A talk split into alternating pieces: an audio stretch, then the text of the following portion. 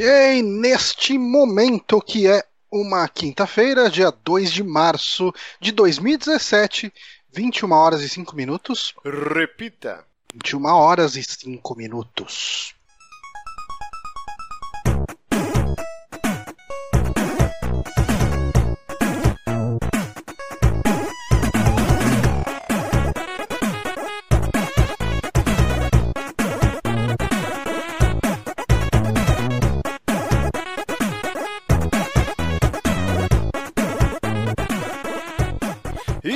Estamos começando mais um saque aqui no Super Amigos, episódio número 100, meu Jesus! Eu sou o Márcio episódio. e, e aqui comigo, eu duvido que você acreditava que ia chegar no centésimo episódio, meu querido Johnny Santos. Eu acreditava, geralmente acaba depois do 100. Mas estamos aqui também com ele, Guilherme Obonati, com seus lindos olhos cor de cereja. Ah, agora há pouco eles estavam só pretos pra caralho, que tava dilatado a minha vista. Mas eu, eu acreditava que ia chegar no 100, porque não é tão difícil, é só continuar fazendo isso. Caraca, não é tão Ah. difícil? É, você parou no meio, mas a gente tá aqui. É, é a segunda vez que eu chego num, num episódio 100, cara. É, é. Aliás, Se eu conseguir duas vezes, qualquer um consegue. Essa é a Aliás, a gente teve aniversário de dois anos do site no... em fevereiro, não é que a gente comemora? Ou é em março? Não pode ser. É sério que a gente pass- passou batido dois anos do site? Deixa eu ver aqui. Eu tô abrindo é, aqui, tem ver. que ir lá no Ah, SoundCloud vocês ver o. querem me derrubar. Vamos ver aqui. Tem que ver no SoundCloud o primeiro saque lá, que é o saque zero. Vamos ver aqui, SoundCloud. Verdade, foi um saque zero. Saque zero, quando que foi? Pera aí. Ah, não tem data essa porra. Tem, tem. Eu sempre via por lá. Pera aí, ó. Eu vou mostrar aqui pro pessoal, televisão verdade. Vamos ver aqui, ó. Playlists. O saque zero é aquele que a gente falava só o que, que ia ser. Ó, 21. Pera aí que. Aqui, ó. 21 de fevereiro de 2015. Ai, ó, já passamos aí dois anos. Puta que Dois anos de site. mano. Porra nenhuma Foi- de comemoração. Nossa, que triste. Ah, foi terça passada também, foda-se. Caraca, parabéns, saque. Que paz relato. Vocês lembram esse saque 00 que é tipo, ô, não vou sair da jogabilidade, é, a gente não vai sair do Drinking Vamos, Play. vamos ouvir, é. v- vamos ouvir. Vamos ouvir mentira, rapidinho. né? Eu vou soltar aqui um- só o começo pra gente ver aqui como que era. Uhum. Terça-feira, Eu nem 10 lembro, horas da eu vou noite, derrubar a 24 DRM, de nossa. fevereiro de 2015. Repita. 10 da noite. só. Você ouviu? O pulo do gato. Nossa, que triste. Pera aí, deixa eu pular aqui a musiquinha. Johnny Santos. Eu fiquei procurando que lado que eu tava, mas assim. É, bom que a eu gente sou Johnny tá Santos ouvindo, né, e estou então. aqui do lado de Lucas Pires, que está Olha, Lucas Pires, longe, cara. Pra falar a verdade. Lucas Pires, É, mas é do lado, falecido amigo nosso. E aqui eu tô ah, na diagonal do Bonatti. E eu tô aqui sem, ver, é, sem ninguém me ver. Cara, então isso é um Inception foda. A gente tá ouvindo o podcast de podcast. Dragons, o Bonatti estaria sempre Olha bloqueado. No 200 a gente pode um ouvir de o 100 oportunidade da gente agora. ouvindo o Mas zero. é, estamos aqui Caralho. para explicar E a gente vai o escalando que cada é o- vez mais. Eu acho que a gente tem que fazer isso a cada 100 programas. Que loucura do caralho. Puta que pariu. Mas é... Não, deixa quieto, não vai dar pra ouvir aqui o programa. Mas aí fica a Não, dica. 14 minutos. v- Vão depois do SoundCloud no feed e ouçam o Saque Zero Hello World, que é o primeiro Só programa. mentira. Nossa, Ah, eu era do mentira, jogabilidade. Eu, não vou sair de jogabilidade, o Johnny Bonatti. A gente não vai sair do Drink and Play. E o Lucas Pires. Ah, eu gosto de vocês, sou amigo de vocês. Ratinho! Ai, como as coisas mudam em dois anos, que loucura.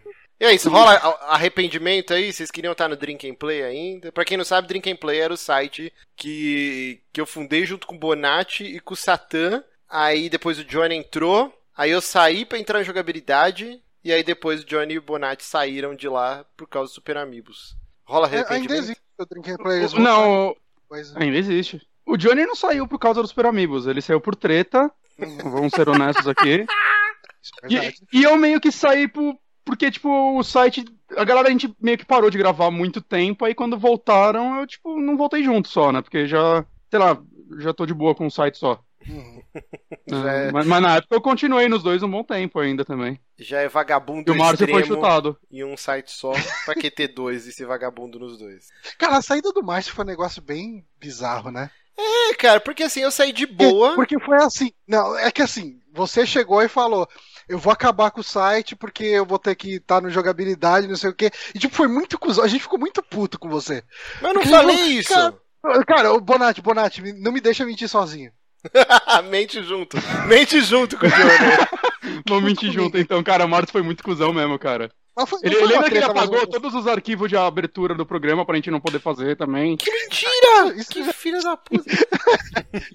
Não, não, agora falando sério. Não, não, não, mas a verdade é que o Márcio ia ficar nos dois também por um tempo e. E, tipo, só que ia virar quinzenal, histeria, e a gente foi contra, e ele falou, ah, não dá pra É. ficar, e saiu. É isso aí, o Johnny tá que- querendo me queimar. Eu já tenho maior fama de pau no cu na internet, esse cara me odeia, truco de banana. Aí o Johnny fica fomentando ódio. Mas eu Isso falei não assim, muda ó. o fato que você foi cuzão e queria transformar a gente em quinzenal quando todo mundo se dedicava ao Não é, porque eu editava sozinho, eu fazia as paradas. Aí eu falei, olha, gente, dois sites ao mesmo tempo não dá. Então, assim, Ah. eu continuo aqui no Super Ami- no, no Drink and Play se virar Hum. quinzenal, porque era semanal, porque eu não vou conseguir editar toda semana. E aí vocês fizeram um complô, não, que porra de quinzenal nada, a gente vai tocar o site. E aí eu Ah, falei, o que a então... gente ia fazer, na verdade, é, ia ser o Histeria quinzenal e a gente ia criar um outro podcast pra também ser quinzenal e intercalar os dois. Aí você ficou batendo o pé no negócio que você não ia fazer nada. Isso. Aí você saiu. Isso é verdade. Isso é totalmente verdade. Aí eu saí. E aí, aí, o o que Bruno Gato queria rolou... fazer uns podcasts de medicina louco aí. aí... É, era muita Também loucura, vetou. era muita Velho, gente, cara, era muita Gato. gente. Era muita gente, Era cara. muita gente. Não, era E- muita gente. E aí o que rolou é que, tipo. Assim, ó, o Bruno Gato, ele me segue até hoje no Instagram, nos negócios, mas não fala mais comigo. não interage comigo. Cara, o Bruno Gato, Ah, você também Gato- interage com ele. O Bruno Gato, ele acha até hoje que fui eu que queimei ele no Drink and Play, cara. E foi ele mesmo Tipo, que queimou no Play. sabe, que- sabe o que era foda? O, o Bruno Gato, ele não gravava. Tipo, ele gravava quando dava vontade, ele matava Hum. uns 15 parentes por mês. não e, e daí, cara, não, sem zoeira, o apartamento dele tava sempre em reforma no domingo à noite, né? Puta que pariu. É. Não, mas eu vou ficar queimando os malucos também, né? Deixa os caras. Não Mas é- era muito divertido, cara. Mas, mas assim, era. Eu. Eu, cara, eu dava risada disso. Eu, dava risada da situação. Mas quando, eu- como eu dava risada da situação, ele achava que eu tava dando risada, tipo, dele, tipo, fazendo de menos dele. Mas eu, eu achava só engraçado e tal. E daí, quando os caras chutaram o, cara, o Bruno do site, cara, ele, ele ficou muito certo que era culpa minha, assim. Sendo que quando os caras perguntavam pra mim, e aí, cara, vai mandar o Bruno Gato embora? Assim, ah, cara, deixa o cara. Quando o cara quiser gravar, ele grava. Se não quiser, foda-se. A gente toca a gente, né? E tipo, Ai, como é cara, mentiroso esse Johnny, cara. que se zoava. Eu era, cara, isso assim, eu, não- eu falo sem vergonha nenhuma. Toda a desculpa do Bruno Gato era o primeiro a zoar. Ele falava, ah, quer saber? Aí eu banheira, na sala, sei lá. assim. Eu zoava, É, mas deixa o cara, deixa o cara. Não, cara, tipo, eu não tô zoando, não tô falando mal dele, cara. Tanto que, tipo, de vez em quando eu troco ideia com ele por Facebook e tudo e tal. Mas ele acha até hoje que, sou- que fui eu que expulsei ele do site, sendo que eu era é, talvez a única pessoa que era contra a demissão dele. Mas aí o que rolou é que no final das contas a gente mentiu, todo mundo saiu dos seus projetos anteriores e a gente se dedica daquele jeito aos Peramibos exclusivamente. Então estamos aqui sem edições, dois aninhos de, de site, aos trancos e Uhum. barrancos. Mas é isso aí. É isso aí, bichão. O que mais que eu ia falar? Eu não lembro mais. Mas é aquele negócio, então, parabéns, Super Amigos. Dois anos. Dois anos de muita Falaram várzea. que você é, é pior que o PewDiePie, Márcio. Por quê? Do. Começaram a te chamar de Adolf Mar. Nossa! Adolf Barrios e tal, e PewDiePie, os lance- As polêmicas recentes dele, você não chegou a ver isso? Ah, tá, não, mas acho que não tem nada a ver aí, então não sei. Não, não, eles estão foi. falando isso só por causa do lance de ditador. É, Não, Exato. Não, não pela apologia ao nazismo. Espero. isso aí. É, bom, então vamos lá. Hoje, dia 2 de março. 2 de março. Márcio. Que também É uma ditador, puta. né, mãe? eu tenho o próprio A mês partir pra de mim. agora, esse mês chama Márcio. Eu tenho um mês só pra mim, morram de inveja, se rasgue. Mas hoje, dia 2 de março, hoje, todo dia tem uma merda, né? E hoje é o Dia Nacional do Turismo. O turismo. O turismo que é uma faculdade daquela pessoa que não sabe o que vai fazer. Só que o pai fica lá, vai filha da puta, tem que ir pra faculdade. Eu vou fazer turismo. Ou Se administração. você não sabe o que fazer, você pode fazer turismo ou administração. Só que administração até que é útil, saca? Aí a galera vai pro turismo. Tem três faculdades que, que são de vagabundo, mas aquele vagabundo nato, né? Aqui, ó. A terceira é games, né? Administração. Em segundo lugar, turismo. Turismo. E o cara, quando é vagabundo, agressivo, ele vai fazer faculdade de games. Eu te garanto que é difícil pra caralho. Eu não tô falando que é fácil. Mas é isso aí. Então, né, não dá pra falar muita coisa do turismo. Então eu vou fazer uma pergunta bem whatever, assim. Qual foi o- lugar mais legal que vocês já foram viajar? Ah, eu, Florianópolis, com certeza, cara. Muito bom. Hum. É, assim, eu, eu nunca fui pra muito longe. O lugar mais distante que eu fui foi Goiânia. Que eu fui lá naquele parque da aquático lá que tem águas quentes e tudo mais. Então Termas. foi bem legal, mas hã? Termas, não é parque aquático. Sei lá, era- tinha uns, uns escorregadores gigantes lá, pra mim era parque. Não é o Mas- mas era- do Rio Quente? Isso, isso, isso. Só que eu era meio, tipo, eu tinha uns 14 anos, eu fui lá com meu primo Caldas Novas. casou né? lá. Uhum. Cara, eu não sei, fazem muitos anos. Fazem muitos anos em mesmo. Goiás, em Goiás tem Caldas Novas, todo mundo vai pra lá. É isso aí mesmo. E, então, mas foi, foi bem legal, assim, e, tipo, sei lá, foi a coisa mais distante que eu fui, sei lá, será São Paulo, Rio de Janeiro e cidades em volta. São Tomé é legal pra caralho, assim, muito bonito mesmo a cidade. É, Mas nunca Bela- fiz grandes viagens. Eu vou pra Piraí direto, lá é muito foda. A Bela acaba de comentar que ela é turismóloga, eu acho. A Jéssica também. Ah, o, o Arthur, ah, o Arthur Ciapina disse que ele fez faculdade de games e falou que você é um cuzão. Eu também. É, E o Márcio que nem fez faculdade, cara, o que você tá falando? Isso é o pior de tudo, eu nem fiz. é. E o que, que eu ia falar? Mas eu, eu para balancear aqui os diplomas desse. É, Não, não, eu não consigo balancear, porque eu só tenho dois diplomas, então a gente, fica, a gente fica faltando um ainda aqui. Nossa, gente. Ó, o pessoal Hum. falou aqui, o Hélio Ferrer falou, ó, educação física também, bem lembrado, que é outra faculdade vagabundo. E aqui, Então, o- mas educação física hoje em dia forma tudo os personal trainers das academias. olha só, aqui o, o Hélio Ferrer falou, educação física é curso pra ser professor do recreio. Eu vou lá dar 100 reais pra ele. Então, ah, e só pra finalizar, então, o lugar mais legal que eu acho que eu viajei, eu gosto muito de Floripa também, Johnny. Inclusive, durante um bom tempo eu fiquei encasquetado que eu queria mu- mudar pra lá e morar lá em Floripa. Mas a Jéssica, como não cortou o cordão umbilical da mamãe, então a gente desistiu. Mas é porque ela tem família lá. Ele né? era concursado no, no Banco do Brasil e Uhum. foi foi para lá, cara. Pediu transferência, mas sem dó, cara. Mas é o que eu ia fazer. Só Mas que foi o que rola é assim, a Jéssica tem uma grande parte da família dela que mora lá.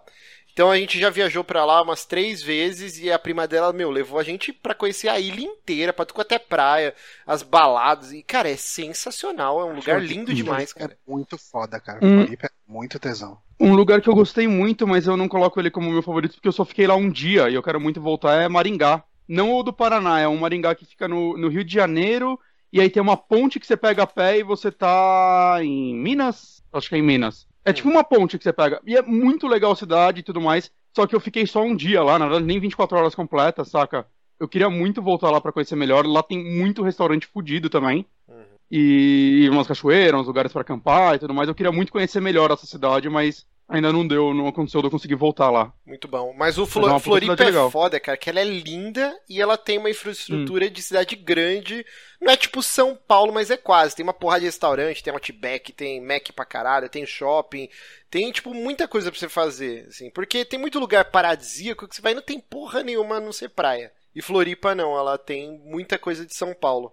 E é barato, o custo de vida é bem menor que o de São Paulo. Eu fiquei. O, o Vinícius Silva ali comentou: Eu fiz administração na Unip. É tipo pedir número um com coca no Mac.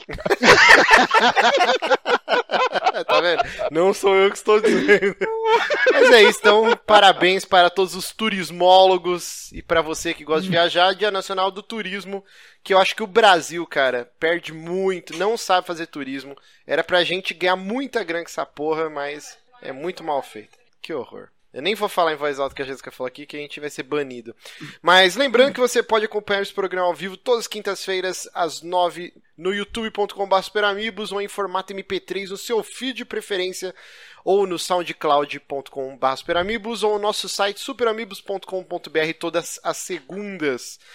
É, lembrando que esse site sobrevive com muito esforço, muito esmero e, e com a ajuda dos nossos grandes ouvintes.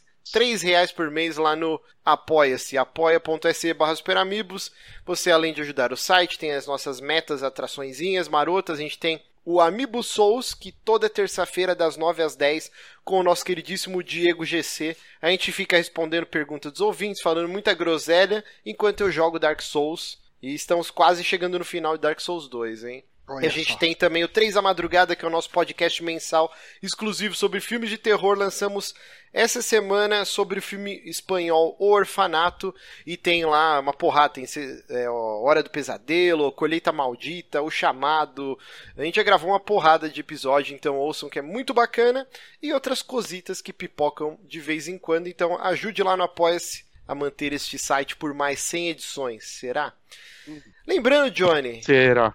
Que a gente tem aqui Lembrando eu. o Amibox, que voltou, hein? A Olha Mi só. Box voltou agora em março. Março é mês do aniversário do Johnny, mas quem ganha é você. Você é tipo um Vai hobbit. ganhar esse negócio que vocês deram. Então, esse aqui é um presente que o Duque deu pra gente aqui, o livro Guerra Civil, uma novelização dos quadrinhos, então não vai ter Não, peraí. figurinhas aqui dentro. Você falou um outro termo esses dias que eu achei maravilhoso. Que era a livralização. Livralização foi muito bom. É o novo desse termo. Eu tinha esquecido dele. A livralização do, da história toda da Guerra Civil, não aquela que a gente viu no cinema, mas a, a- a do quadrinho. E este tomo único, que foi um presente do nosso querido ouvinte e apoiador Duque Omagos, Rafael Urique, ah, estará na Amibox deste mês para os nossos queridos ouvintes que forem sorteados. Colaboradores. É, só Exatamente. concorre quem dá lá três reaisinhos por mês. É o nosso jeito de Tipo agradecer. isso. Então vamos lá, sem mais Muito delongas, vamos para o nosso bloquinho de indicações.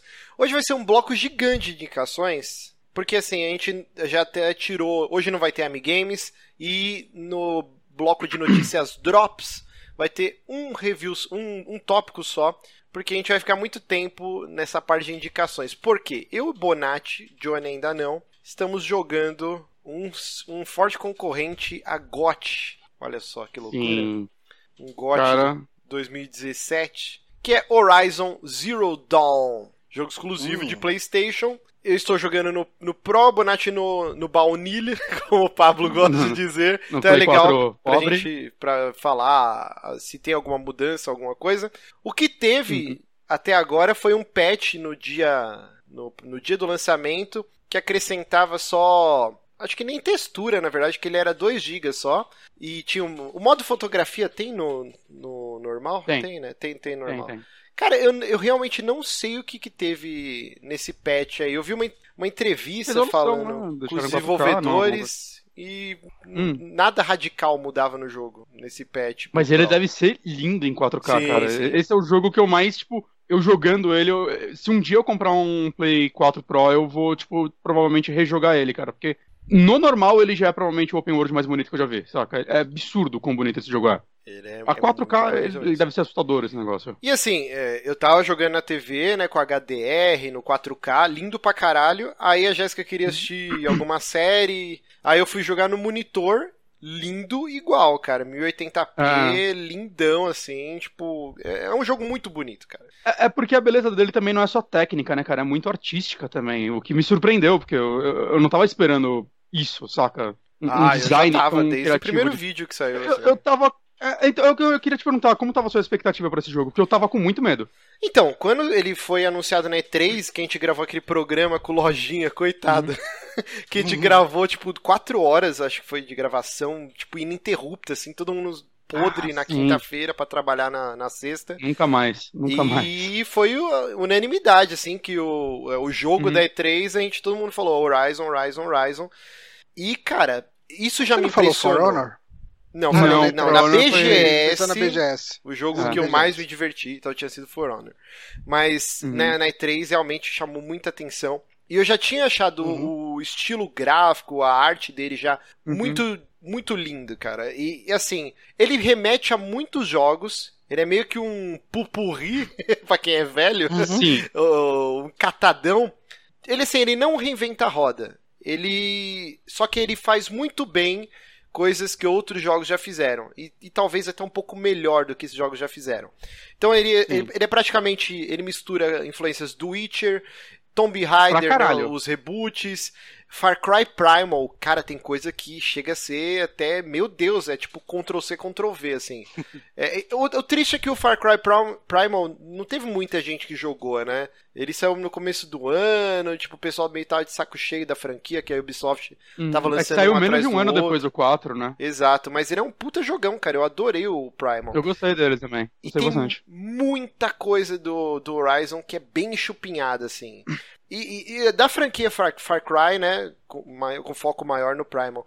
E, então ele vai juntando tudo isso que já rolou em outros jogos, o Shadow of Mordor também, só que ele faz com maestria.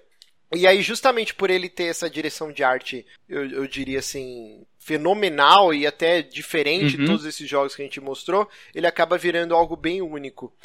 Que essa é a coisa dele que me chamou muita atenção quando ele foi anunciado. Ele era um jogo que eu olhava pra ele e falava, eu quero saber o que aconteceu aí, porque as pessoas estão, Uhum. saca, regrediram pra caramba, Uhum. mas as máquinas estão aí, então não é no passado, saca? E, e, tipo, olhando ele assim, ó, nada que eu falar que vai ser spoiler, tá? Porque eu eu nem avancei tanto na história principal, Quantas horas você tá 15 de jogo? horas de jogo. 15 horas. Ah, tá. Eu tô com 19. É, Eu parei. 40 minutos antes de a gente começar a gravação, eu parei o jogo. Eu falei, não, eu preciso fazer a pauta. Preciso fazer a pauta. Ma- Mas, enfim, eu não sei ainda o que aconteceu com o mundo e tudo mais, eu não sei se isso vai ser revelado, mas é, é um mundo que você olha pra ele, a única coisa que eu penso é, é o Exterminador do Futuro se o John Connor deve, é, perder. Ah, pra mim, É eu acho completamente diferente, cara. É. Assim, As máquinas ganharam alguma coisa, né? Vamos, vamos dá pisar em ovos aqui, né? Mas assim. A trama. Eu ficava pensando, caralho, isso é muito tipo aquelas pinturas malucas que você vê. é, hoje, hoje não mais, Power né? Fantasy. Power Fantasy, ótimo, Johnny. Que tinha aqui o Frank Frazetta, né? Que fazia aquelas capas do Conan, aquela pintura a óleo linda pra caralho. É muito tipo, o cara, ele tava em, sei lá, algum lugar, tipo, um consultório médico, sei lá, e viu uma- um desenho e falou: caralho, isso daria um jogo foda, hein? Tipo, o Homem das Cavernas lutando com, com um dinossauro robótico. Alguma loucura assim. E aí eu ficava o tempo inteiro, cara, como que os caras. Você olhando, né, esse Power Fantasy e tal, é um negócio que é muito foda. Mas se você começar a analisar, você fala, tá, como que eu vou agora tirar isso dessa ilustração e trazer pra um, pra um jogo com um Você cria um enredo? mundo, né? em com- criar um mundo em torno disso. Porque é muito fácil o cara desenhar qualquer loucura lá e depois você transformar isso em algo coeso. E, cara, parabéns, meu Deus do céu, pros, pros escritores desse jogo. Porque os personagens são muito bem desenvolvidos. A, E é assustador isso, né? Que é da guerrilha. É, assim, eu nunca joguei nenhum, nenhum calzone na minha vida, entendeu? Tipo, eu não posso falar se é bom ou ruim. Eu sempre achei. O último jogo que esse diretor tinha dirigido foi o Killzone 2. Né? Ele não dirigiu nem o 3, nem o É, outro. dizem que o Killzone é muito bom. O 2 dizem O que 2 é bom. é, né? é o melhor. Eu joguei, tipo, o 2, o 3 e o do Play 4. O 3 eu quase terminei. O do Play 4 eu joguei bem pouco, pra falar a verdade. Mas assim, o 2 foi disparado o que eu mais gostei da franquia, saca? Ele É. era um jogo tecnicamente muito bom quando ele Sim, saiu. sim, sempre foi muito bonito, Mas, a, né? exa- mas a história em si não era algo que. me ele tinha um mundo interessante, mas não era algo que me chamava atenção. E é uma coisa que eu vi é. Eles contrataram muita gente nova pra fazer esse jogo também. Sim, sim. É, parece que eles começaram a desenvolver ele em 2011, saca? Meio que assim que saiu o Killzone 3, ou pouco antes, e meio que um time B começou a fazer esse jogo. Então, tipo, o time A deve estar se tremendo todo agora. É, cara, porque esse, esse jogo elevou o patamar da guerrilla a outro nível, assim. Eu diria que agora eles estão pau a pau no Olimpo junto com a Naughty Dog, assim, como first party. da como, Sony, né? como a- você pegar cada geração da Sony, teve uma empresa que ninguém esperava tanto que chegava, tipo, no PlayStation 2 foi a Santa Mônica, quando chegou com God of War, por exemplo, foi um Sim, jogo sim. que no finzinho da geração explodiu cabeças e a Santa Mônica, uou, que foda. E que Aí pode três foi a voltar, né, a- ao Olimpo Sim, com o é. novo God of War, né, que tá, parece bem Espero. promissor, né. Na geração passada foi a Naughty Dog, né? Que ela tinha jogos bons, ela tinha o Crash, o Jack and Dexter, que a galera fala muito bem, mas nada foi uma, um- uma explosão de cabeça como foi o Uncharted, né? E é possível que a guerrilha seja dessa geração, né? A Sim, empresa que sim. ninguém esperava que ia chegar e uma coisa tão criativa e tão legal, assim. E- então, um jogo que, porra, só notão, só a galera gostando mesmo, porque ele é um ótimo jogo, cara. Isso que eu queria chegar. Os personagens são muito bem desenvolvidos, cara. A, a Aloy, Aloy, né? A protagonista, cara, ela tem uma personalidade muito forte, cara. O que, assim, eu Muito. amo os reboots do Tomb Raider, os dois jogos, um dos meus jogos favoritos dessa, dessa geração. Eu acho muito foda, mas a, a Lara, o desenvolvimento de personagem dela é muito raso, as tramas são bem qualquer gostava. nota, assim, mas o gameplay, Uhum. o ciclo de jogabilidade é bem, bem gostoso, né? A a Aloy, cara, nesse jogo ela detona, assim, o desenvolvimento inteiro da Lara nos dois últimos jogos. Ela é muito sarcástica, Na ela introdução do jogo já. na introdução já, né? Ela é. E assim, às vezes ela fala sozinha ou as respostas que ela dá pros personagens são hilários, cara. Esse jogo ele tem um senso de humor que não é Vocês escrachado. conseguem dar uma sinopse da trama do jogo? Então, é- aí que é o problema. Eu acho que muita desse.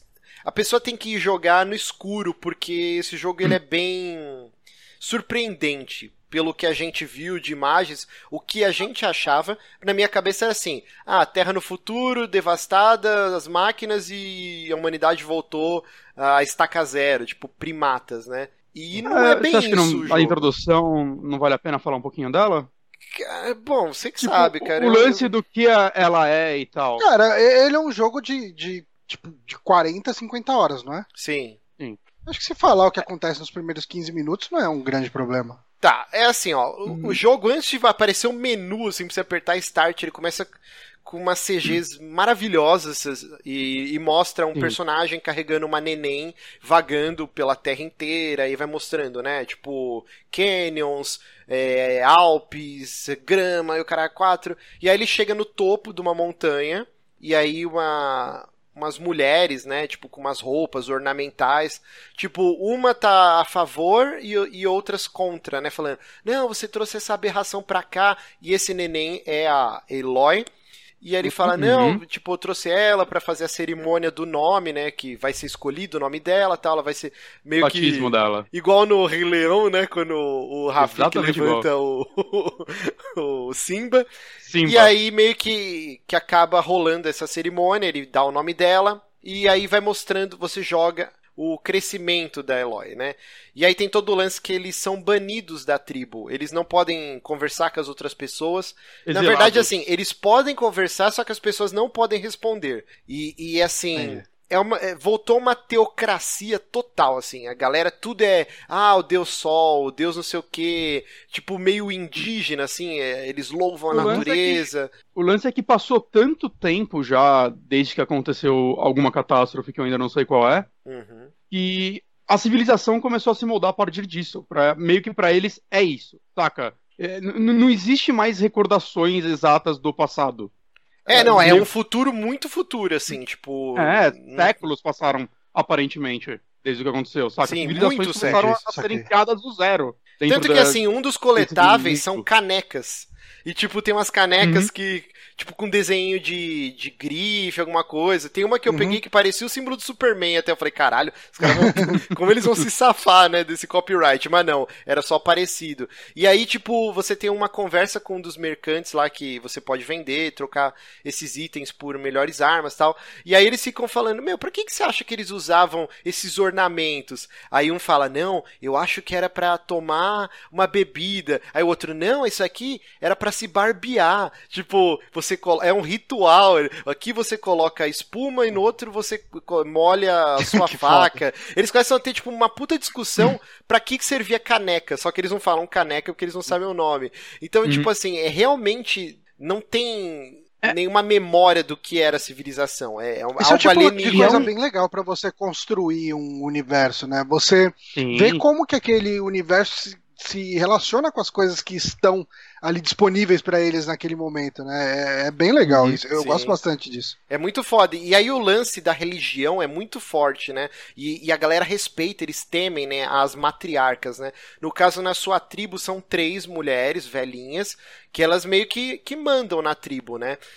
E, Uhum. e a Eloy, ela é muito contestadora. E tipo, cara, ela fala na lata dos outros, assim. É Porque muito como- engraçado. É que a Eloy tem todo o lance, como ela foi criada como uma exilada, né? Ela Uhum. não morava nas vilas, e, né? As pessoas não falavam com ela, a maioria, e tudo mais. Ela meio que se, se vê meio que livre das regras dele, Exato. né? Ex- Existem locais que eles são proibidos de entrar. E ela foda-se, eu vou entrar, porque que- quem vai me proibir? O que, que eles vão fazer comigo? Eles nem falam comigo, saca? Uhum. E, e essa é uma forma muito inteligente também do jogo de explicar esse mundo de uma forma inteligente, que não é, sei lá, vários tutoriais na sua cara, ou tipo, olha, isso aqui é, é- é as matriarcas, elas fazem isso. Porque a Eloy tá conhecendo aquele mundo com você, né? As coisas que você vai vendo e tudo mais. Né? Então você vai aprendendo com ela, sem ser.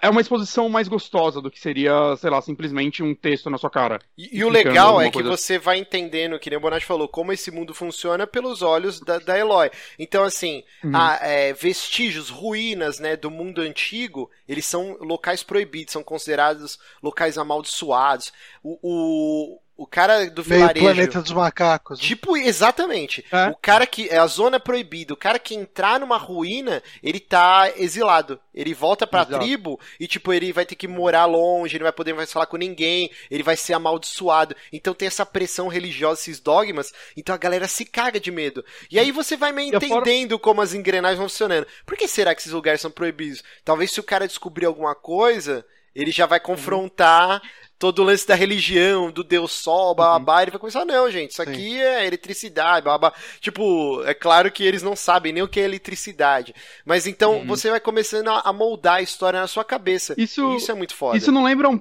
um pouco a forma como as coisas são expostas a você, né? Que é basicamente você conhecendo elas, vendo elas funcionar e tudo mais, e entendendo as regras de cada sociedade. Não lembra um pouco o último Mad Max, a forma como ele te apresenta as coisas? Sim, tipo, sem em nenhum momento Uhum. sentar e te explicar as coisas. Você só vê os caras, tipo, espirrando spray na cara e gritando Valhalla. Aham. Você já sabe automaticamente que eles acreditam nisso. Em nenhum momento alguém vira pro Max e fala: Ah, não, esses caras, a fé eles fazem dele isso porque foi ele tá. assim, né? É, Não, você vê É a legal fé dele isso. É, funcionando. é legal isso quando, quando a, a- a cultura é construída através de fragmentos, né, cara? Sim. Que fica Exato. abre dá margem à interpretação e dá margem pra algumas coisas, tipo para você explorar isso na história também. É Isso super orgânico. E, e o legal é que a Eloy ela é muito confrontadora. Então, por exemplo, tem uma hora que você vai num lugar mais pra frente no jogo e os caras estão, tipo, ilhados lá, se eles não conseguem abrir um portão, porque tem uma máquina lá que tá destruindo tudo. Aí você derrota a máquina e aí os caras começam, tipo, louvar. Ah, graças ao Deus Sol, não sei o quê. E aí a Eloy ela fala, tipo, em voz alta. Deus Sol, cacete, eu matei essa porra sozinha, o que, que vocês estão agradecendo ao Ela- Sol? O Ela tempo um inteiro ela fica meio. puta não viu o. Deus Sol assim. descer aqui e matar essa máquina. É, eu Foi um não vi do negócio sol assim. nenhum descer aqui e matar, fui eu. Então o tempo inteiro ela fala sozinha, reclamando, ela na lata acontece os caras, assim. Isso é muito legal. Outra coisa que, que é muito foda no jogo é as outras civilizações. E aí eu não vou falar nada além disso, porque aí eu acho que já é uma- um grande spoiler da trama, mas quando você conhece a, a outra civilização, né? Tipo, é um continente gigantesco, minha cabeça explodiu, não sei do Bonatti, porque eu tinha uma concepção que o jogo ia ser aquilo que eu tinha visto de Escalas vídeo. menores. E de repente muda completamente a minha visão do que era o jogo.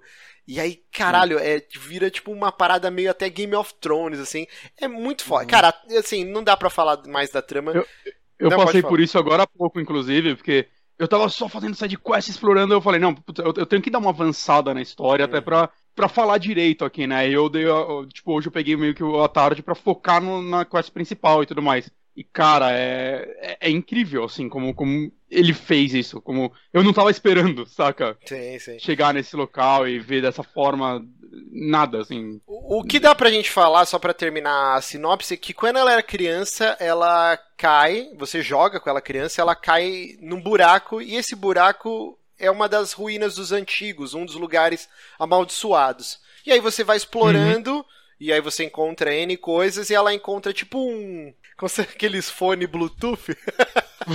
tipo um aparelhinho que é um triângulo. E ela põe, porque ela vê, né, no cadáver Uhum. mumificado. E aí ela põe, tipo, criança, curiosidade, e de repente a parada é como se fosse um dispositivo neural. Como se fosse um HoloLens, tá ligado? Tipo, ele é realidade aumentada, né? Não é uma realidade virtual. E, e aí isso, ela, tipo, usa durante a vida inteira. E aí o tutor dela, né, o pai adotivo, ele fala, o que, que é isso que tá na sua cara? Ah, é um, um enfeite que eu botei aqui. E aí depois, tipo, vai avançando a história. Opa, tô com uma musiquinha aqui do nada aqui. Mas, e aí avançando a história, outras pessoas, você descobre que tem acesso a isso, tal, tal, tal. E, e esse dispositivo neural que vai moldar toda a vida da Eloy, como ela vira uma adulta e Uhum. ela enxerga o mundo, como que esse dispositivo supriu a carência que ela sentia de outras pessoas, né? Porque quando ela era E criança na ela prática, tentava... na prática ele é o detetive mode do jogo. É, o Witcher e tal. Isso eu Uhum. acho muito foda. Só que eu que acho ele- mais bem feito. Eu acho mais bem Exato, ele que- pega mecânicas de outros jogos e aperfeiçoa. No Witcher é um negócio que me incomoda muito você ter ficado o tempo inteiro segurando o R2 lá pro modo bruxo pra ficar seguindo trilha. seguindo Ou... pegada. É um saco, porque distorce a visão, fica tudo meio borrado, né? E você tem que ficar um É igual o tempão. Batman. Principalmente o primeiro eu joguei ele azul, o jogo inteiro. É isso É, é um saco isso daí. Dragon Age Uhum. tem isso também. E nesse não, você ativa uma vez o dis- dispositivo, aí ele aparece assim, ó, você quer é, Marcar a trilha, alguma marcar coisa assim. trilha ou alguma pista, aí você aperta, ela já volta pro modo normal e só, só dá highlight no que você precisa examinar. Então você não fica com a tela distorcida ou preto e branco, Uhum. cara, 4. Então ele dá um passo além, assim, e inova nessa mecânica que já tá manjada Uhum. de um monte de Uhum. jogo de sandbox.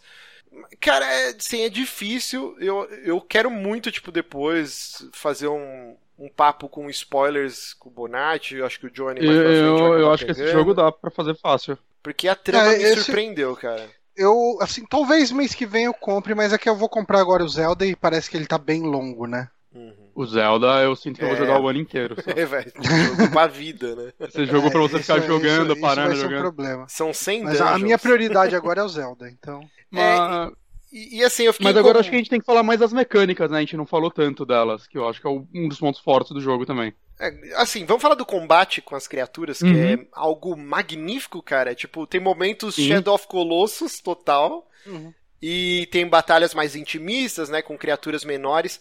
Mas a gama, cara, acho que são 20 criaturas diferentes. É, eu já liberei quase todas, acho que faltam só duas pra eu, pra eu descobrir. Eu não sei se ganha um achievement depois pra isso. Mas você tem o pescoção, né? Eu tô jogando em português. É, as Eu também. A legenda em português. Em A português. legenda tá boa, cara. Tá boa, tá tem, boa. Tem um, tem um robô que eles traduziram o nome dele como perna longa. Eu fiquei muito feliz. Sim.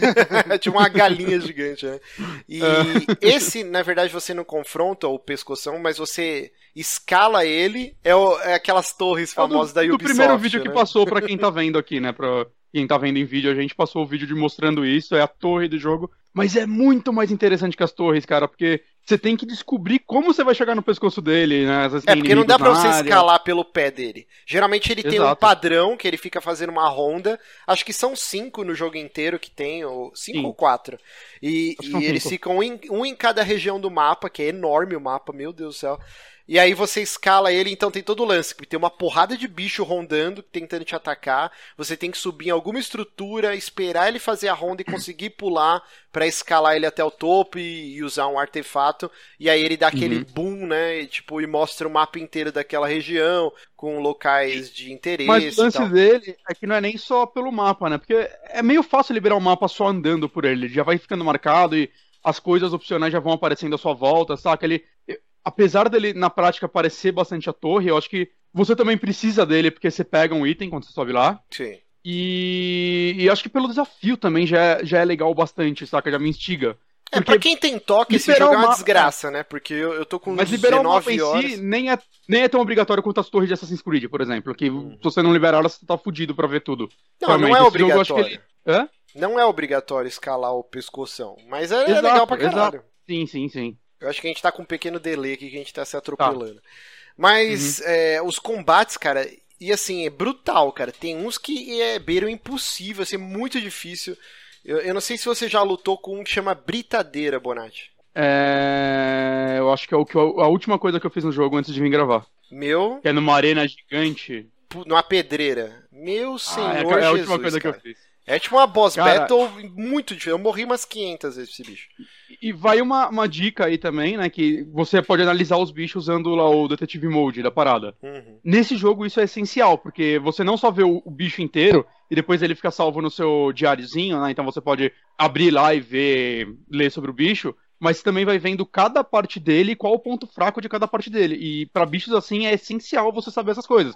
Você vê que, tipo, ah, não, ele tem uma, uma, sei lá, uma arma nas costas. Essa arma, ela é sofre dano extra contra a eletricidade. E você usa, sei lá, flecha elétrica nela até estourar essa arma. Ele, além de perder uma puta vida, ele não vai mais poder usar essa arma, saca? E tem várias coisinhas que você vai, tipo, limitando o robô. Porque se você só ficar tirando nele que nem um imbecil, cara, você vai morrer. Você vai você gastar morre. um milhão de Isso que é legal. Cada você não combate, nele. você tem que se preparar, cara. É um você tem que realmente. É a primeira vez que eu vejo no jogo que eu entrei no menu e, e não é algo só pra ter de conteúdo, né? Realmente ele te Ah, O ajuda. Witcher 3 eu fazia isso um pouco Ah, contra... no Witcher eu zerei sem usar nada disso, cara. Tipo, era Ah, uma usei vez ou mas- outra que, que Não, você o Diego pegava. Matias tá perguntando em que dificuldade vocês estão jogando. Não tem No normal e... Tem, tem. dificuldade? Ah, é, tem. Eu tô jogando no normal. Normal e eu tô satisfeito com a dificuldade dele, cara. É, Eu, eu morri algumas vezes, saca? É, e no resto eu gostou. Ti- Tirando o fato que o Assovio é a arma mais forte do jogo, né? Assim como no Mafia 3, pra seres menores. Pra ser menor, mas, cara, não é tão. Ah, mas ele não é tão muito o mapa assim, overpower assim. Mas só Ah, pra eu é. terminar o raciocínio. No Witcher, outra coisa que eles copiaram do Witcher e, e, assim, não dá nem pra falar que aperfeiçoaram, acho que é pau a pau. É que no Witcher eu não senti tanta dificuldade assim. Mas, por exemplo, vai, você vai lutar com Mantícora, aí você vai lá, ah, ele tem uma poção que você passa na espada e vai dar mais dano, Uhum. ele tem eh, fogo, dá mais dano, blá, blá, blá. Aí você vê aquilo e vai lutar com o bicho. Nesse, o que acontece? Cada Eu acho que monstro... fazem melhor. O que, que que foi? Eu acho que o Horizon faz bem melhor que o Witcher isso. Não sei, talvez pelas criaturas serem mecânicas dá pra você deixar isso mais nítido, né? Ah, Por exemplo- Mas eu acho que eles fazem melhor porque é mais essencial que no Witcher. No Witcher você mesmo falou, você não, não usou tanto isso. é, nesse jogo, esmagando cara, a pra espada criaturas- e já era. É. Mas, por exemplo, jogo essa- é bem importante. esse britadeiro aí, ele fica se enfiando embaixo da terra e de repente ele sobe e vai sua vida inteira embora. E eu, caralho, que inferno, já tinha morrido umas 10 vezes, falei, não, deixa eu ler aqui a enciclopédia do bicho.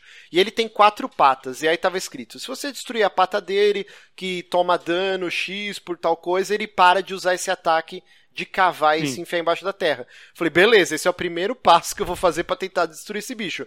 E aí eu foquei, destruí as patas e ele parou. Só que mesmo assim eu tava morrendo. Aí eu falei, caralho, e agora o que eu faço? Aí eu fui lá e vi outro ponto fraco. Falei, ó, na barriga dele, ele carrega combustível. Se você atirar com flecha de fogo, pode causar uma explosão. Aí eu, então beleza. Aí voltei, destruí as patas, aí troquei pra flecha de fogo, explodiu a barriga do bicho e ele ficou deitado. Aí eu fui ver, ah, agora eu vou matar ele porque ele, atrás da orelha, ele tem uma válvula, que sei o quê. Então, cara, toda batalha, pelo menos com essas criaturas maiores, você tem que parar e ler, se Isso- preparar e criar a bomba X. Isso é muito gostoso, cara. isso uma é no também muito útil porque o jogo. Você não vai pegando, sei lá, arcos melhores, por exemplo. O seu dano da flecha vai ser basicamente o mesmo. Você usa um item ou outro que pode melhorar ele, mas nem é grande coisa. Isso é o, é o mesmo dano que você vai dar o jogo inteiro, saca? Na maioria das coisas. Ou algumas habilidades podem te ajudar. O que os arcos diferentes fazem é. Puta, esse arco você pode usar uma flecha diferente, uma flecha de, de penetração maior, ou uma flecha de fogo, uma flecha de. É, tem uma gelo, flecha que o, o- a ponta é mais dura, então ela, Sim. ela tira a placa de metal e expõe um ponto fraco e Hum. tal. E- então é- isso é muito essencial, porque você não vai, tipo, eventualmente ficar overpower e não, minha flecha agora dá mil de dano e só sai atirando de boa. Você não, você sempre vai ter que jogar meio que direito contra esses bichos. Saca? E, e eu acho isso extremamente interessante porque é um dos pontos fortes do jogo, porque é muito criativo. Acho que a exploração dele não seria tão gostosa se ele não tivesse uma mecânica de combate tão interessante o tempo todo. E, e assim, ó, eu tô no level 25, meu Hum. personagem já tá mega overpower, na skill tree de habilidades eu já tenho mais da metade de, de habilidades. Uhum. Cara, eu tô viajando, aparece mais de três criaturas, eu me escondo no meio do mato, eu passo um Ah, perrengue, sim. porque o jogo ele nunca deixa o desafio morrer, cara. De, o bichinho que apareceu no começo do jogo, o, o Vigia, né? Cara, até Uhum. o final essa porra vai te dar trabalho, porque se tiver mais de um, é o inferno. Eles vêm É. igual um enxame gritando ele- e vem outro bicho atrás. Então você meio que Ele tá incentiva o- sempre o se esgueirando. assim, também, né? É, o agora. stealth é foda. Mas- Agora, o que é legal contra os bichos, eu não achei interessante luta contra humanos. Ah, mas não, Eu achei meio chata. não, não achei chata, não. Achei legal, Não. mas não é o, o grande mote do jogo. Eu achei. Eu achei sem impacto, tipo, se você não acerta na cabeça, meio que qualquer outra parte do corpo vai dar o mesmo dano.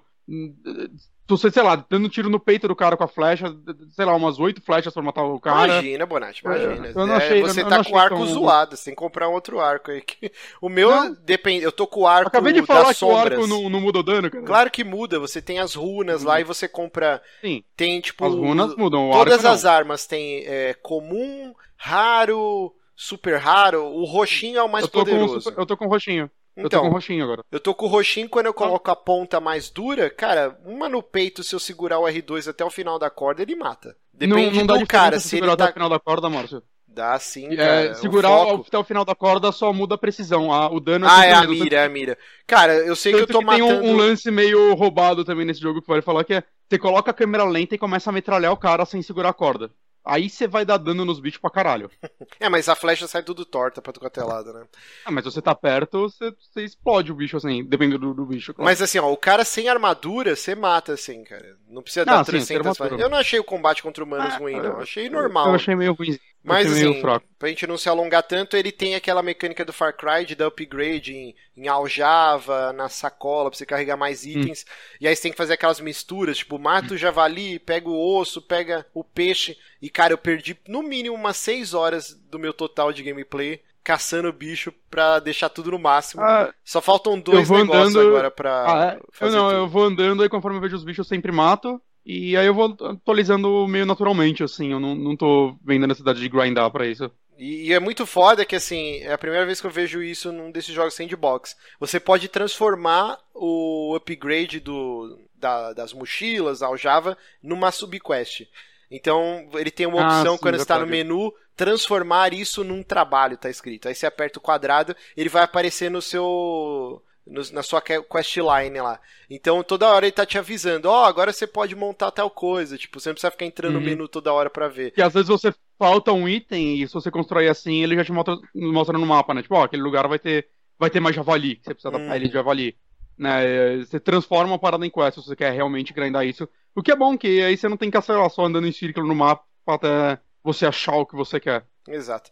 Mas, cara, assim, dá pra ficar falando horas de Horizon, Hum, mas. Eu quero te fazer uma pergunta. Você falou que você odiou as roupas? Isso, puta, cara, o único ponto fraco. Amei. Dois pontos. po- po- Nossa, tô falando tudo errado. Ponto.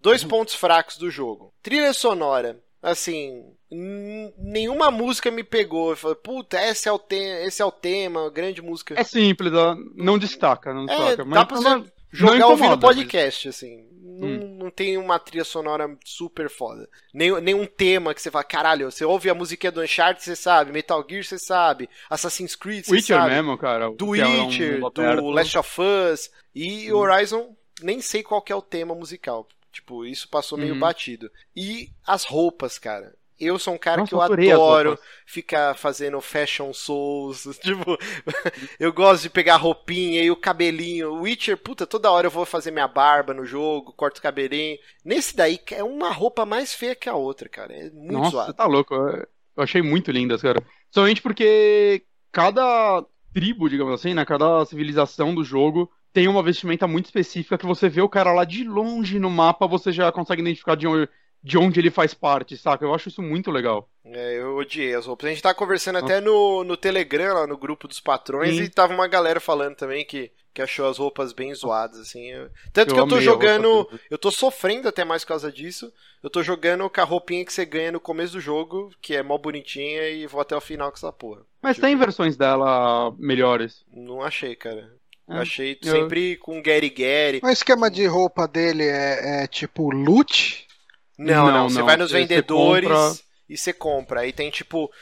Cara, uma dá mais stealth, outra mais armadura, mas assim. E muda a quantidade de runas que você pode instalar nelas, né? As, as mais fodonas acho que vão duas ou três runas. Três runas. É, Três, só né? que, cara, eu achei horrorosa. Tem uma que ela põe, tipo, um, um bagulho de caveira na cabeça, gigante. Eu achei muito zoado, cara. Muito Eu, eu tô usando uma a de stealth, que ela usa umas redinhas verdes, mal da hora, só que o terceiro nível dela, que é o com três runas, ela bota um negócio na cabeça, eu já não gosto porque, porque eu gosto do cabelo dela.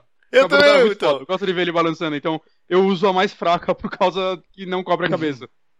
Mas é isso, Horizon, E cara. muita, gente, muita gente tá reclamando da, da escalada do jogo, na, literalmente a partir de escalar. É- é um- ela é simples, mas é, ela não é livre, nem um pouco livre. Só que eu acho que pelo menos o jogo faz um ótimo trabalho em te deixar claro onde você pode ou não subir, que são os negocinhos amarelo. Eu achei Esse exatamente amarelo, o mesmo esquema do Uncharted 4. Tipo, é bem Não é. linearzão. Uncharted é, Uncharted é bem mais livre. Do que? Você tá maluco? Muito mais, Márcio, pelo amor de Não, Deus. Eu não acho, não, cara. Eu achei que não oferecia nenhuma, tipo. Ah, é- era meio Tem que. até um- lugares que tem mais de um caminho. Tem um, um- um ou dois. Tá, mas mesmo assim, a, a forma como você sobe lá tem sim caminhos alternativos. É bem mais leve. A do, do Horizon você só segura pra cima e Eu espera. achei bem parecido, inclusive o lance do rapel no final, que ela se, se taca lá, tinha isso também no Uncharted. Achei bem similar. Não que é demérito, eu, eu, eu acho que é É, bacana. eu achei bem diferente. que não é o eu grande foco Horizon do jogo. Funciona assim. bem. Não é o grande E só mais uma última coisa que eu gostei muito no jogo é como ele faz o, a troca de, vai, de climas e vegetações conforme você vai explorando o mapa ser tão natural e bonita, né, cara? Você tá num, num local que é mais floresta e você, come- você vai vindo gradativamente, assim, você indo pra um deserto ou pra um lugar de neve, tá ligado? É, eu acho que é feito numa. A geografia dele é muito bonita, assim, e feita de uma forma meio coerente pra aquele universo. Sim, Eu gostei muito disso. Ah, É bacanão. Cara, um jogaço. Quem tem PlayStation é meio que um jogo obrigatório, cara. Tem que comprar essa porra desse jogo. Sim. Tipo, eu fiquei até meio com medo, assim, porque muitas das coisas do Horizon, por ser um sandbox e tal, quando eu vi um gameplay do Zelda, é, tipo, até animações parecidas, eu falei, puta, cara, eu vou jogar, sei lá, 50 horas de Horizon, depois vou pro Zelda. Eu, eu vi o pessoal do Kinda Funny falando que é, que é engraçado isso, que são dois jogos mundo aberto gigantes. Uhum. E eles jogaram os dois, né? Estão jogando ainda. Uhum. E eles comentaram que é incrível como os dois jogos são diferentes o bastante pra eles não se sentirem se fadigados indo de um pro outro. Ah, putz, como o Horizon é mais focado em combate Zelda mais focado em exploração e puzzles. Eles falaram que eles são diferentes o bastante, tipo, pra eles conseguirem partir de um pro outro bem de boa. Eles até falaram, meu, não joga correndo um pra ir pro outro, cara. Os dois jogos merecem ser, ser apreciados, saca? E isso eu concordo. O Horizon, cara, fazia tempo que eu não achava um jogo. Meu maior medo dele era que ele fosse um jogo parecido com os Ub- Ubisoft, saca? Só Uhum. um mapa gigante com um monte de coisa inúteis. Explorar ele é uma delícia. A, a side quest dele, claramente, tipo, nível tipo Witcher, saca? Das side quests fazerem sentidos e terem histórias de verdade, com personagens de verdade, saca? Até às vezes algumas mecânicas diferentes que você faz na quest principal. E os colecionáveis, cara, eu quero todos, porque os colecionáveis é quando você vai descobrindo o que aconteceu com o mundo, você vai pegando coisas do passado, você vai, tipo, lendo arquivos. Eu gosto muito disso, cara. Eu tô lendo todos os textos que esse jogo te dá. Ele, ele te motiva muito a explorar ele e ir atrás da, dos colecionáveis dele, que é uma coisa muito rara de jogos fazerem, né? Normalmente é só um monte de coisinha sem valor. Até essas canecas que você falou, você tem lugares que você pode trocar elas. É um colecionável que você consegue itens para o seu gameplay. Uhum. É, algumas da- Então, das armas e armaduras mais overpower você só consegue não só com o dinheiro, você precisa ter algum desses itens pro, pra dar pro mercador e poder pegar essa Exato. armadura, assim. Mas eu acho É que o grande trunfo. é, eu tem um Eu adoro os jogos da Ubisoft, tipo, que nem eu falei, o Far Cry Hum. Primal, puta, eu acho um puta jogo legal. Mas a história é qualquer nota, tipo, é, é gostoso o loop de gameplay, né? De caçar o bicho, dar É, upgrade em da todos os itens, da skill tree, e tipo, mas a história é meio qualquer coisa. E esse é o grande trunfo do Horizon, que a gente não pode falar aqui pra dar spoiler, porque é uma puta história envolvente com personagens críveis e super interessantes. O mundo, como eles fizeram isso, né? As diversas civilizações, como cada uma reagiu a esse. Esse cataclismo, a esse reboot da humanidade é muito interessante. É, e as side quests. saber- Não, falei. E as sidequests são muito interessantes. Não é só tipo, ah, vai do ponto A ao ponto B, mata um bicho ou pega um item. Não, cara, é, às vezes a sidequest tem reviravolta no meio da trama. E você fala, caralho, isso é uma sidequest? Eu tô jogando há 40 minutos essa sidequest, assim. Que você pensou que ia ser um bagulho bobo. Tipo, um cara fala assim, ah, eu, eu- eu vivo com meu pai numa fazenda e ela foi atacada. Vai lá limpar lá os monstros pra eu voltar? Aí você, beleza, aí você acha que é só ir lá e matar três, três criaturas e o cara vai voltar e te dar dinheiro. De repente, essa quest começa a virar uma parada do outro mundo, assim. Você, caralho, o que tá acontecendo aqui? Tá tipo, um monte de viravolta. São muito bem escritas. E esse é o grande trunfo desse jogo. Eu acho realmente que ele é um puta jogo obrigatório pra quem tem PlayStation. E, Também. e assim, é uma pena, né, cara, que talvez ele esteja tendo seu hype meio ofuscado pelo Switch e pelo Zelda. Porque todo lançamento do novo hardware, né, É, tem um Mas Ele grande chama muita atenção, né? Não tem- E ainda mais quando ele sai com um jogo desse, né? Do calibre do Zelda, a gente vai falar mais pra frente Sim. um pouquinho.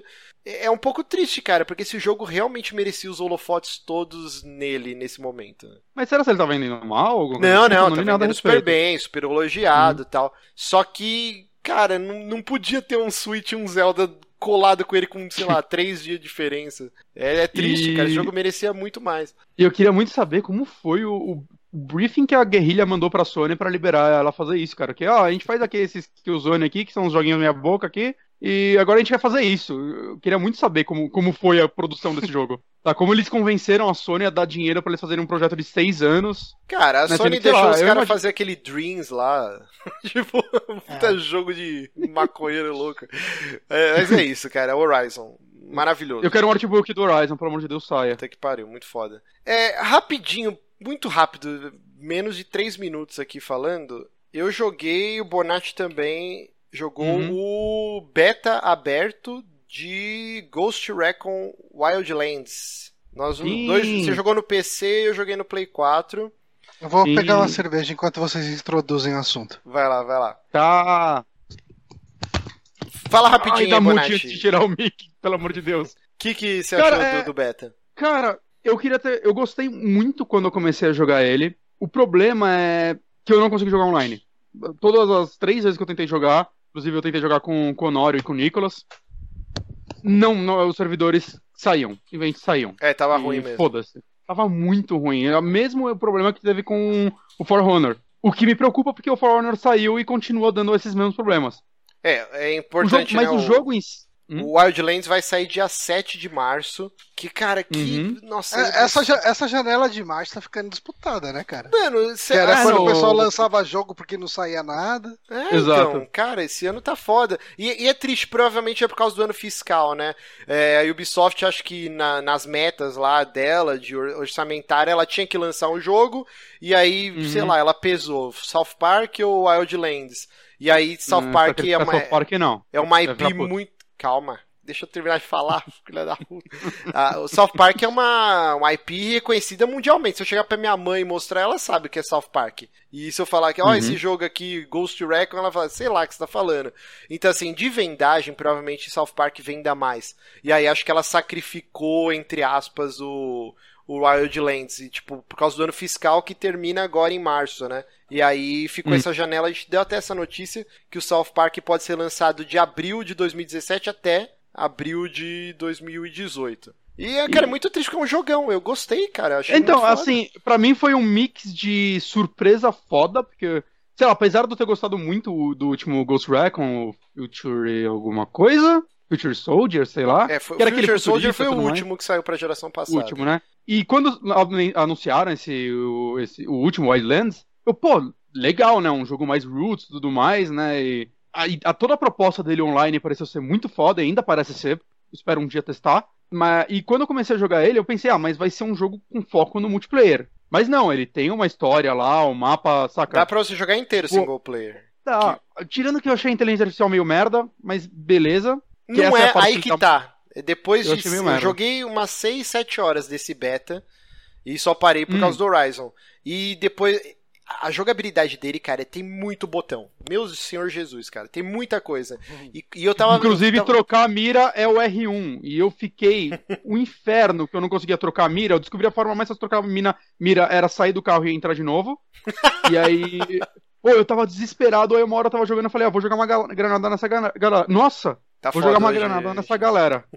aí eu apertei R1 pra jogar a granada. Ele trocou a câmera. Você tá zoeira. Exato, eu também aprendi no meio do tiroteio qual, qual botão trocava. câmera. isso, cara. É zoado, é, cara, é Porra. muito botão. E aí eu descobri que tinha um menu só pra dar ordem pro seu esquadrão. E aí, tipo, Hum. por exemplo, você vai marcando, né? Eu gastei todos meus upgrades pra conseguir até três tiros sincronizados, né? Seu esquadrão são quatro pessoas, então três do, dos NPCs e mais um meu. Então eu invadi uma, uma área, marcava todo mundo, e aí eu, caralho, como que eu faço se eu não quiser atirar? Pra mandar o meus, meu, meu esquadrão atirar. Aí eu dava um tiro pro alto. E aí os caras matavam os malucos.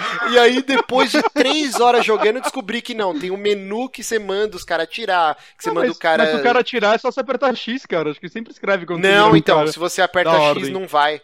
Tem um menu próprio pra você mandar os caras atirarem se você não quer atirar. Então, é muito botão. E aí, depois de um tempo jogando, que você vai aprendendo as mecânicas. E, assim, eu acho que ele pega os melhores Deveria estar elementos. isso na capa do jogo, cara. É muito Outro botão. Recon Wildlands é muito botão. Mas assim, eu gostei muito, cara. Eu adorei o jogo. Eu só joguei uma vez é, multiplayer. Uma hora um ouvinte me chamou, só que tava todo mundo sem fone. Um tava andando de moto, outro tava no helicóptero, tava uma zona. E o mapa é gigantesco. E aí, tipo, eu falei, ah, eu saí da, da, da, da campanha lá com os caras. Aí depois com o Honório e o Augusto. O ouvinte nosso, a gente com o headset, aí a gente conseguiu jogar. Só que aí o Honório caiu, Deve ser muito divertido jogar inteiro assim o sim, jogo. sim, aí jogou só eu e o Augusto. Tipo, a gente ficou jogando, sei lá, até duas da manhã, assim, foi bem, bem divertido, cara. A gente Uhum. sincronizando tiro, Ele- tipo, ó, no 3, 2, 1 a gente atira e tal, e fazia as paradinhas. Eu- Muito foda, cara. Eu tava jogando e trocando ideia com o Honório, né? Aí eu comentei um negócio que ele disse que foi exatamente o que você comentou enquanto você jogava, que é quando eu vi uma base e comecei a invadir ela e olhar pros cantos, puta, como eu vou entrar nessa base e criar minha estratégia e finalmente avançar. Eu falei, cara, isso parece um Metal Gear 5 online, Sim, sim. saca? E, e parece o, muito o Metal Gear forma 5 como o mapa- Online que merecia, né? É, eu nem joguei o online dele, então, e já já vai ter o vídeo enchendo o saco, porque não pode falar mal de Ah. Metal Gear e Death Note aqui. Mas, mas eu, eu achei, cara, eu, puta, parece, pareceu muito a estrutura de mapa de como você invade ele do Metal Gear 5. Uhum. Me lembrou muito, muito mesmo, assim. E. Só que dirigir, eu lembro quando eu joguei a primeira vez, eu. Ah, dirigir não é tão ruim assim, cara. É bem arcadeão e tal. Não, não, é uma bosta. Dirigir é bem ruim. Então, aí que tá. Eu, de início eu achei uma merda a direção. Mas aí eu descobri que, ao contrário de muitos jogos que a gente tá acostumado, que a gente dirige segurando os dois analógicos, nesse, se você mexer o analógico da direita, você cagou a direção. Você tem que morrer o dedo, assim. Só usa o do, Hum. da esquerda. Aí você vai ver que dá pra dirigir de boíssima. Tipo, o problema é se Mas você ficar moto- segurando, aí ele vai dando, zoando a câmera, dá uma merda lá que é horrível dirigir. Mas eu acho bizarro que, assim, a direção dele é completamente arcade, certo? Você, Sim, puta, sim. você capota o carro, desvira, é tudo de boa. Uhum. Aí a moto, eles quiseram fazer uma única coisa realista que é: se você cair de muito alto, você vai morrer. Depende Mesmo da moto. A, a motocross, meu Deus do céu, cara. Você dá de cara na pedra, Ah, você é? sai voando, tipo. é, você continua Hum. agarrado na moto, assim, né? Aí Porque- tem uma que é o tipo mapa- do Diários de Motocicleta lá, do, do filme. Hum. Essa é uma merda, cara. Hum. Parece que tem manteiga na roda. Não, não, mas o problema é que assim, o mapa é muito de drift, saca? Colinas, caralho. E direto eu olhava pra aquilo, meu, eu só quero achar uma mini rampa aqui e voar com essa moto pra algum lugar. E quando você faz isso, mesmo se você caísse em pé, você caía na moto e morria. E se você falou que tem moto que isso não acontece, beleza. Mas todas as que eu peguei acontecia isso. E eu ficava meio frustrado porque, porra, o jogo inteiro arcade e nisso eles quiseram colocar algum realismo. Na parte que ia ser super divertido com a moto. Não, é uma o moto que é ruim helicóptero mesmo. também é, o helicóptero é interessante também, porque ele eu gostei. é, a falta completa de compromisso com a realidade dele, porque, cara, se você quer descer o helicóptero, cara, segura o botão, o L2, né, que é pra você desacelerar e começar a descer, ele vai com tudo, você não precisa controlar a velocidade porra nenhuma, cara, ele vai bater no chão e ficar. É, é- é- é ridículo, Não, ele é bem arcade, ele é bem arcade. Não é uma simulação, tipo. Mas eu achei isso que, que- eu achei isso legal, achei um jogo bem divertido.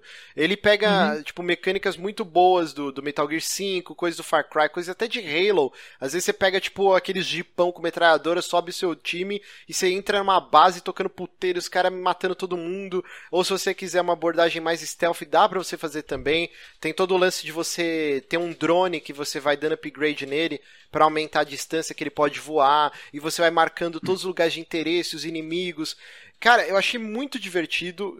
Eu me diverti mais até, acho que jogando sozinho, assim, controlando o time, depois que eu descobri como controlava. E eu adorei o jogo. E assim, os personagens são bem rasos, é uma história meio qualquer nota. Ah, o cartel de drogas, A customização é boa. A customização é A foda. customização é boa. Mas assim, a, a trama em si é qualquer coisa, né? O marine americano, fodão, que vai lá no país do terceiro mundo tocar o puteiro. E, e tem uma Uhum. Ah, hora cara. que, que você tem que pegar um, um carro fudidaço, assim, de um, de líder do cartel de drogas, né? Aí o cara, Não, tipo, eles começam a trocar ideia. Nossa, Pra que, que você ia querer ter um carro foda desse num fim de mundo, né? Essa, você tem um carro foda, mas as ruas continuam de terra, a cidade é tudo fodido, só tem gente feia, não sei o quê. Aí o outro fala assim, é pelo ar-condicionado. Aí, tipo, aí você começa. Os cara, é tipo muito aquele America fuck yeah, tá ligado? Tipo, America! Tá ligado? É muito raso os diálogos, mas é engraçado, é muito bobão, assim, tipo Velozes e Furiosos. Aí os caras começam a você dá mó pau no carro, assim, é pelo ar-condicionado, assim, é muito bocó. Mas é engraçado, assim. Tanto que deu uma treta que hoje saiu uma notícia que a Bolívia tá puta, né? Mandou a Fran... o Ah, é? estúdio lá se retratar pela caracterização de como é o país, que não é essa porra aí e tal. Tava vendo na Polygon hoje que os caras tão putaço Ih, do- caralho. da, da Ih, Colômbia. Ubisoft. Ma- Mas, assim, se você falou que coitado do Horizon, que merecia o holofote e tudo mais, eu- eu acho que esse jogo vai ser ofuscado de uma forma, saindo quando saiu, cara. Saca? É, Que é uma Assim, pena, né? dois, na dois E3 meses ele vai E3 estar eu com uma promoção foda. empolgadão com ele. Hum. Na E3 eu É. fiquei empolgadão com ele. Cara, a- abril você já vai comprar esse jogo pela metade do preço, tá ligado? E É, talvez Ubisoft, ele comece né, a vender. cara? Todo jogo Ah. da Ubisoft despenca de preço em 15 dias. É, eu só Até não vou pegar. Eu só não vou pegar no lançamento porque, meu, eu tô jogando Horizon ainda, vai muitas horas, vai ter o Zelda, vai ter Mass Effect, mas eu vou muito pegar esse jogo porque eu adorei o beta, mesmo que for pra jogar sozinho, assim, tipo, se eu não conseguir conciliar horário, que acho que o ideal é você ter um grupinho, jogar todo mundo no headset, que a experiência brilha pra caralho, né? Mas mesmo que for pra jogar sozinho, sozinho eu me diverti muito, cara. Eu limpei as duas áreas do, do beta, que são gigantes, e eu queria mais, assim, tipo, eu ia continuar fazendo Caraca. algumas missões só de pegar arquivos e tal, mas eu falei, não, vou jogar E, agora o Horizon. e o mapa tem mais variações, né? Pelo que o Honor me falou. Eu não vi muito a respeito. Porque... Sim, você tem tipo um deserto de sal, você tem parte de montanhas com neve, você tem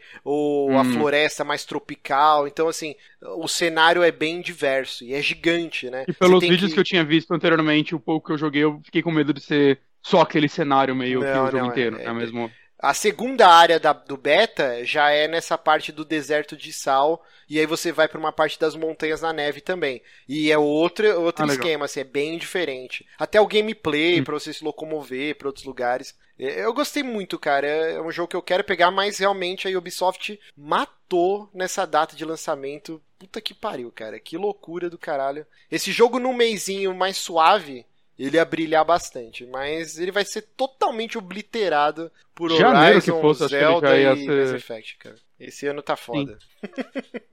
mas é isso. Aí vamos lá pra. Olha esse vídeo, que bom, cara, que aconteceu agora. É muito bom, né? O helicóptero o preso no preso, o poste, helicóptero preso no Ah, ele tem uns bugs maravilhosos, cara. Ah, o Ubisoft, né, cara? Então vamos lá, Bonatti, rapidinho aí, o que, que você Vamos lá. assistiu de bom aí? Eu fui ontem no cinema ver o filme mais aguardado por todos, John Wick, foda-se Logan. Mentira, vou ver Logan semana que vem. Mas, mas assim, é, vocês já tinham assistido o primeiro, vocês dois? Sim, eu não sim. sei. Não, não Porque o assisti. primeiro, o primeiro filme foi uma agradável surpresa pra mim em todos os sentidos. Saca? Eu, eu gostei muito da direção dele, ele. Não, ah, um filme de ação que não tem câmera tremida, que coisa linda, saca? Eu tô cansado já dessa merda que você não enxerga porra nenhuma. Ele tinha uma história legalzinha, boas atuações e tudo mais. E quando anunciaram dois, eu fiquei meio, ok, pra onde essa história vai? Porque o primeiro é um filme fechadinho nele mesmo. Uhum. Uhum. E eu fiquei com medo de, ok, esse filme vai seguir o, o rumo de Busca Implacável. E como eu fiquei feliz em saber que não, porque John Wick Chapter 2, 2, falei tudo em inglês menos o 2. Chapter 2, É...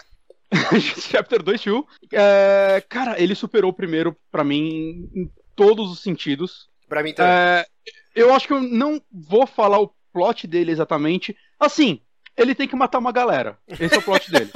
Exatamente. Não é, cara, porque assim, eu, eu evitei saber tudo sobre esse filme, saca? Eu, eu evitei. Porque, sei lá, eu, eu sabia que eu ia- quando começaram a sair críticas, e você vê, tipo, os vídeos do Ken Reeves treinando pro papel estavam muito legais e ia manter o mesmo diretor, que inclusive esse foi o segundo filme dele, e o primeiro foi John Wick 1. E ele não. Caralho. É, então, eu tava pesquisando sobre esse diretor. Mas ele é diretor do quê? De, de clipe? Do quê?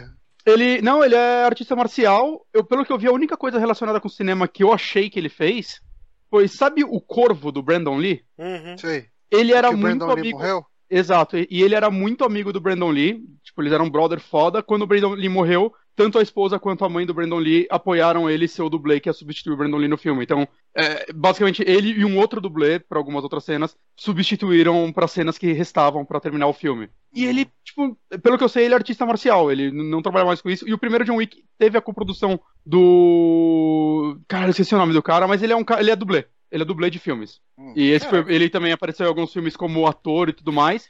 E é um Só que esse também foi o primeiro filme. Ele Hã? é dublê e é artista Não, marcial não, mas e ator- talvez um dos melhores diretores de filme de porradaria dos últimos tempos. Não, né? e tanto o cara que coproduziu o filme com ele, esse dublê, é o cara que tá diri- vai dirigir o Deadpool 2 Caralho. agora. Hum. E vai ser o terceiro filme dele, ele fez um outro que eu não conheço ainda, eu vou atrás porque puta que pariu. Né, E é até engraçado que eu tava conversando com o Honório sobre o John Wick 1 e 2, né? E ele me falou de uns canais que estavam analisando mais a parte cinematográfica do filme e tudo mais, analisando cena por cena as ações e como ele é bem feito pra caralho, saca? Tipo, desde o lance. É muita cena de ação sem corte, o que é impressionante. O o que eu acho mais mais que o foda desses dois filmes é que ele cria as regrinhas. Eu adoro filme ou livro Mitologia.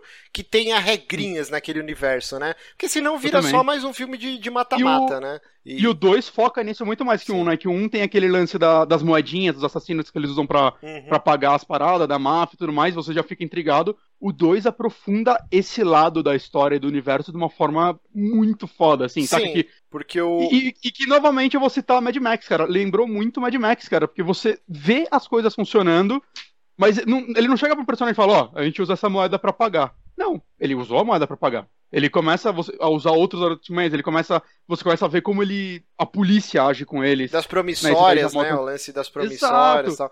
O lance Você das telefonistas é muito sem nenhuma foda. né? exposição de verdade. As telefonistas Muito é muito foda. Mas assim, ó, o, o primeiro filme me venderam assim. Ô, cara, já assistiu John Wick? Não, cara, eu ouvi falar, mas caguei, né? Tipo, mais um filme de ação, tipo, ah, não, é um cara que, que mata um cachorro dele e vai se vingar. Aí eu falei, caralho. Vou assistir essa porra, adoro cachorro, né? Vamos ver. E aí eu e a Jéssica, a gente ficou maluco. Caralho, que filme foda mesmo. Sim, eu vi ele umas três vezes antes de ver o dois, Sim, inclusive. e aí o 2, cara, eu falei, não tem como ser melhor que o 1. Um. E o 2 é bem melhor que o 1, um, cara. E, e é engraçado Exato. você ver que John Wick, assim, ele é um- são dois filmes de ação puros, assim. O 2, inclusive, ele tem, tipo, duas horas de filme. É uma hora e meia de ação que não para.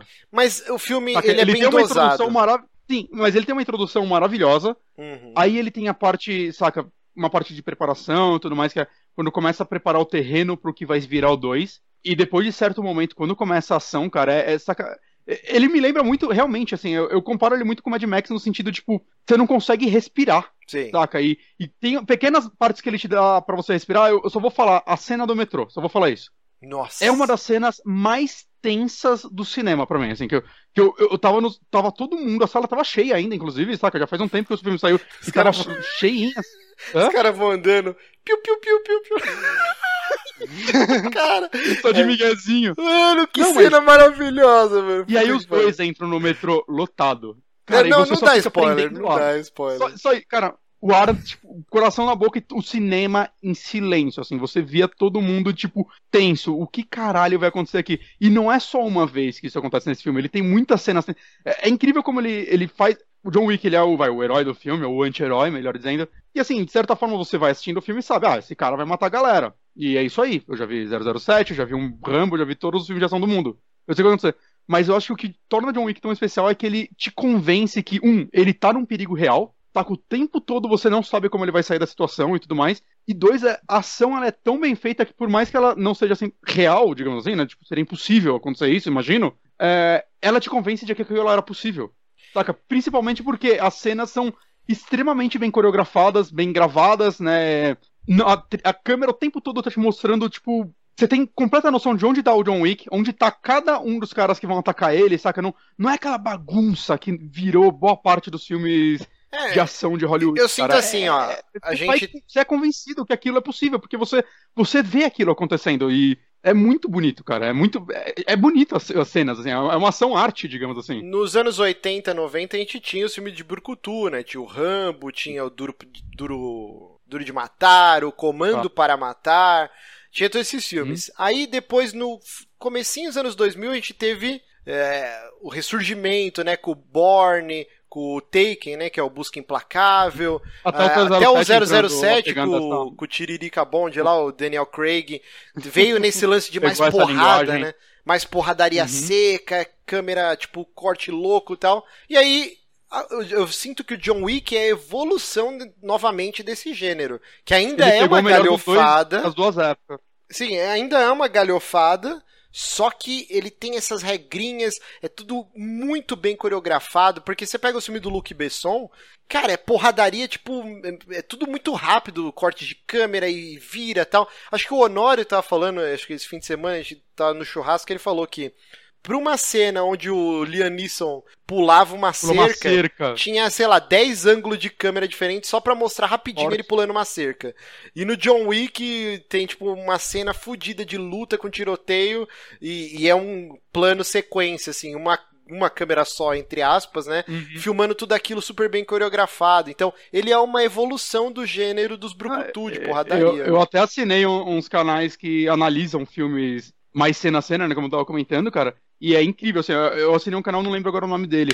Mas o cara mete o pau em muitos filmes, saca? Basicamente, assim, ele mostra o quanto tá errado os negócios. E atualmente o cara, quase todo filme dele, ele fala, porra, olha pra John Wick. Porque ele é realmente extremamente bem filmado, saca? Ele, ele é filmado de uma forma que lembra muito o cinema não de Hollywood, de artes marciais e tudo mais, só que com tiroteio, e não com. Apesar de terem lutas também e tudo mais. É, é, é- é aquele negócio que você enxerga, você entende, você o tempo todo. Tá tudo claro pra você. No primeiro filme mesmo tem uma cena numa balada que tá todo mundo de preto, numa balada escura se matando, e você consegue saber quem é cada personagem, saca? Sim, É- sim. isso é um negócio muito difícil de ser feito. Você vê que é, um- é uma parada que cada cena eles devem ter regravado tantas e tantas vezes pra ficar tão bonito daquele jeito. Né? E eu acho que isso dá muito valor pra esse filme, né? Porque a- além dele ser muito interessante pelo universo criado por ele, né? Toda a parte do- dos assassinos que vai descobrindo, né? da- das máfias e tudo mais. E como nesse é muito mais interessante, porque se é só ação sem uma história legal, ele se torna um videoclipe maneiro. E esse ele consegue unir esses dois mundos, ele te dá um, um background excelente, um personagens interessantes. Só que junto com tudo isso, ele te dá cenas de ações lindas, assim, que enquanto eu tava no cinema assistindo, eu só pensava, eu preciso rever isso, eu preciso rever essa cena, essa cena, foda-se, eu preciso rever esse filme, cara, porque isso é só muito bonito pra mim. É, eu É, assisti é no, muito bem coreografado. no dia seguinte que eu assisti o filme, eu, eu fui jantar na, ca- no- na casa de um, de um amigo, e aí eu falei, meu, vocês já assistiram John Wick? Ah, não. Botamos no Netflix e assistimos de novo. tipo, Caralho. um, assim, e eles adoraram. Puta que pariu, muito Eu, foda. eu acho que o Johnny gostaria do filme. Ele, ele curtiu. Ele tem, o 1 ação. tem Netflix? O um tem Netflix, Tem Netflix. É, chama De Ah, Volta, de volta ao Jogo. É, puta, isso é muito bom, Peraí, né? Porque peraí. aqui no Brasil veio como de volta ao jogo e o 2 tá John Wick 2. É. E é um novo dia para matar, alguma coisa É, assim. Ah, então alguma eu, procurei por John Wick e não achei ele, mas eu Exato. não procurei muito, então. Porque É. no Brasil, acho que quando eles lançaram, eles não esperavam que o nome John Wick fosse ficar forte assim, tá Sim, ligado? Que ia ter sequência Então, e tal, né? Exato, aí cagou tudo, né, cara? É, procura Mas- mas, De Volta ao Jogo, Johnny, que tem, que é Vou, vou, vou filmão, atrás, filmão, vou pegar cara. pra ver sim. Filmaço. E tem, e tem o maluco do Shaun of the Dead, e isso sempre me deixa feliz. Qual? Ah, sempre O, uma boa o presença. vendedor, o, o vendedor de armas tem. É o. Ah, pode crer, é o Alfaiate. Aham. O Alfaiate. O Alfaiate, verdade. Ele é o. É o, colega, de quarto, do deles, Shaun. do- Eu esqueci o nome dele. Não é o David, é o. É o cuzão lá. É, é, É. isso. João Pavio, filmão da porra. Filmão da porra. Antes de, de ir pra, pra indicação de Johnny aqui, se eu só me retratar aqui, que o nosso queridíssimo Ícaro Brendel aqui tá falando Ah, o Marcel Lerdo é burro, não sabe as mecânicas, aposto que ele não jogou nenhum Ghost Recon. Eu zerei o Grau, Ghost Recon, Advanced Warfighter 1 e 2 e o Future Soldier. Então, você vá se catar, meu filho. É, vamos lá, Johnny. não aprendeu nada no processo? Não aprendi nada porque eu jogo muito jogo e eu esqueço as mecânicas, tá? E porque o último saiu há cinco anos atrás, cara. é, Eu não tava porra Cinco nenhuma. anos, né? Eu sou Nossa, lerdo é. mesmo, eu tenho mais que fazer, ficar decorando mecânica de jogo. Ah, nossa, que transão que é você. Gratuito, tô. Vamos lá então, Johnny. Tá. ah, então, esse jogo que eu, eu joguei um joguinho diferentão, pra variar. Que, assim, em julho do ano passado, nosso querido ouvinte André Caoro me mandou uma mensagem no Facebook. Falou: Ô Johnny, você já jogou Rust Lake Hotel? Aí Eu falei, ah, nunca joguei, é bom, eu tô num churrasco, talvez eu demore pra responder. Eu tô lendo as mensagens, sim, é isso que tá acontecendo agora. E a gente meio que praticamente não se falou muito mais que isso. Isso em julho do ano passado. Daí chegou quarta-feira agora, quarta-feira de cinzas. Aí ele chegou, "Ah, então, cara, um tempo atrás falei com você de um jogo e tal, Rust Lake Hotel, e eles lançaram outro jogo que chama Rust Lake Roots, e eu conversei com os caras lá, eu falei que vocês do Super Amigos têm um- uma atração de, de vídeos de point and click e tal, você acha que não rola fazer sobre esse jogo? Eu falei, puta, cara, então, sendo bem sincero, eu levo, tipo, cara, por baixo, tipo aquele último vídeo que eu fiz lá do Shard Light, eu gastei por baixo oito horas fazendo, assim, entre ah, preparar roteiro, gravar. Isso fora editar, jogar o jogo. fora jogar o jogo. Daí eu falei, puta, então, cara, não sei. é, se quiser passar aqui, eu comento sobre o jogo no em um saque, quando eu terminei, quando eu terminar ele, beleza. E assim, cara, o cara me, me passou aqui do jogo, tipo, hum, tipo, três da tarde no, no, no- na quarta de cinzas. Eu fiquei jogando o jogo até terminar ele. Tipo, eu levei umas cinco horas e pouquinho. Uhum. Cara, que jogo show de bola, cara. Que jogo foda. Basicamente, ele tem um- uma pegada estranhona pra caramba, assim. Ele é um jogo com um clima meio de terror, mas é um clima daquele. Tipo, um clima de terror, sabe? Tipo, livrinho do Babadook. que foda. Sim, sim, que da hora. Então, é aquela, então, assim, eu sei que o Bonatti odiou, mas ele tem aquele feeling um pouco Odiei. do Earwalk.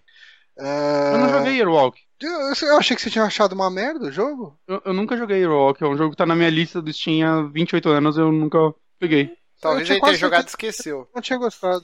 Não, não, esse eu tenho certeza que não, porque toda hora que ele. Não, ele nunca entra em promoção, na verdade, mas toda hora que tem alguma promoção eu vou olhar, ah, será que o Airwalk tá barato Cara, agora? Earwalk custa um Nunca dá. dólar, cara. O que, que, que você tá Caralho. esperando? Ele quer Tem? promoção. Não, no, no PC não, no PC acho que é 10 real. Ah, então, justo, justo. Esse jogo aqui, o que eu joguei, né, que é o Rust Lake Roots, ele custa, tipo, o preço normal dele, sem promoção, R$ 6,29. Hum. Hum, É, e, e basicamente assim é uma historinha. Ele conta lá mais ou menos uma historinha de um, de um cara lá que ele recebeu um- uma casa no campo de um tio dele, né? Daí esse cara é o James Vanderboom. E nessa casa tinha tipo uma tinha uma semente ali. Daí ele planta essa semente no jardim. E essa semente meio que vira a árvore genealógica da família ao mesmo tempo. Então, ah, o jogo ele é composto de umas 33 fases.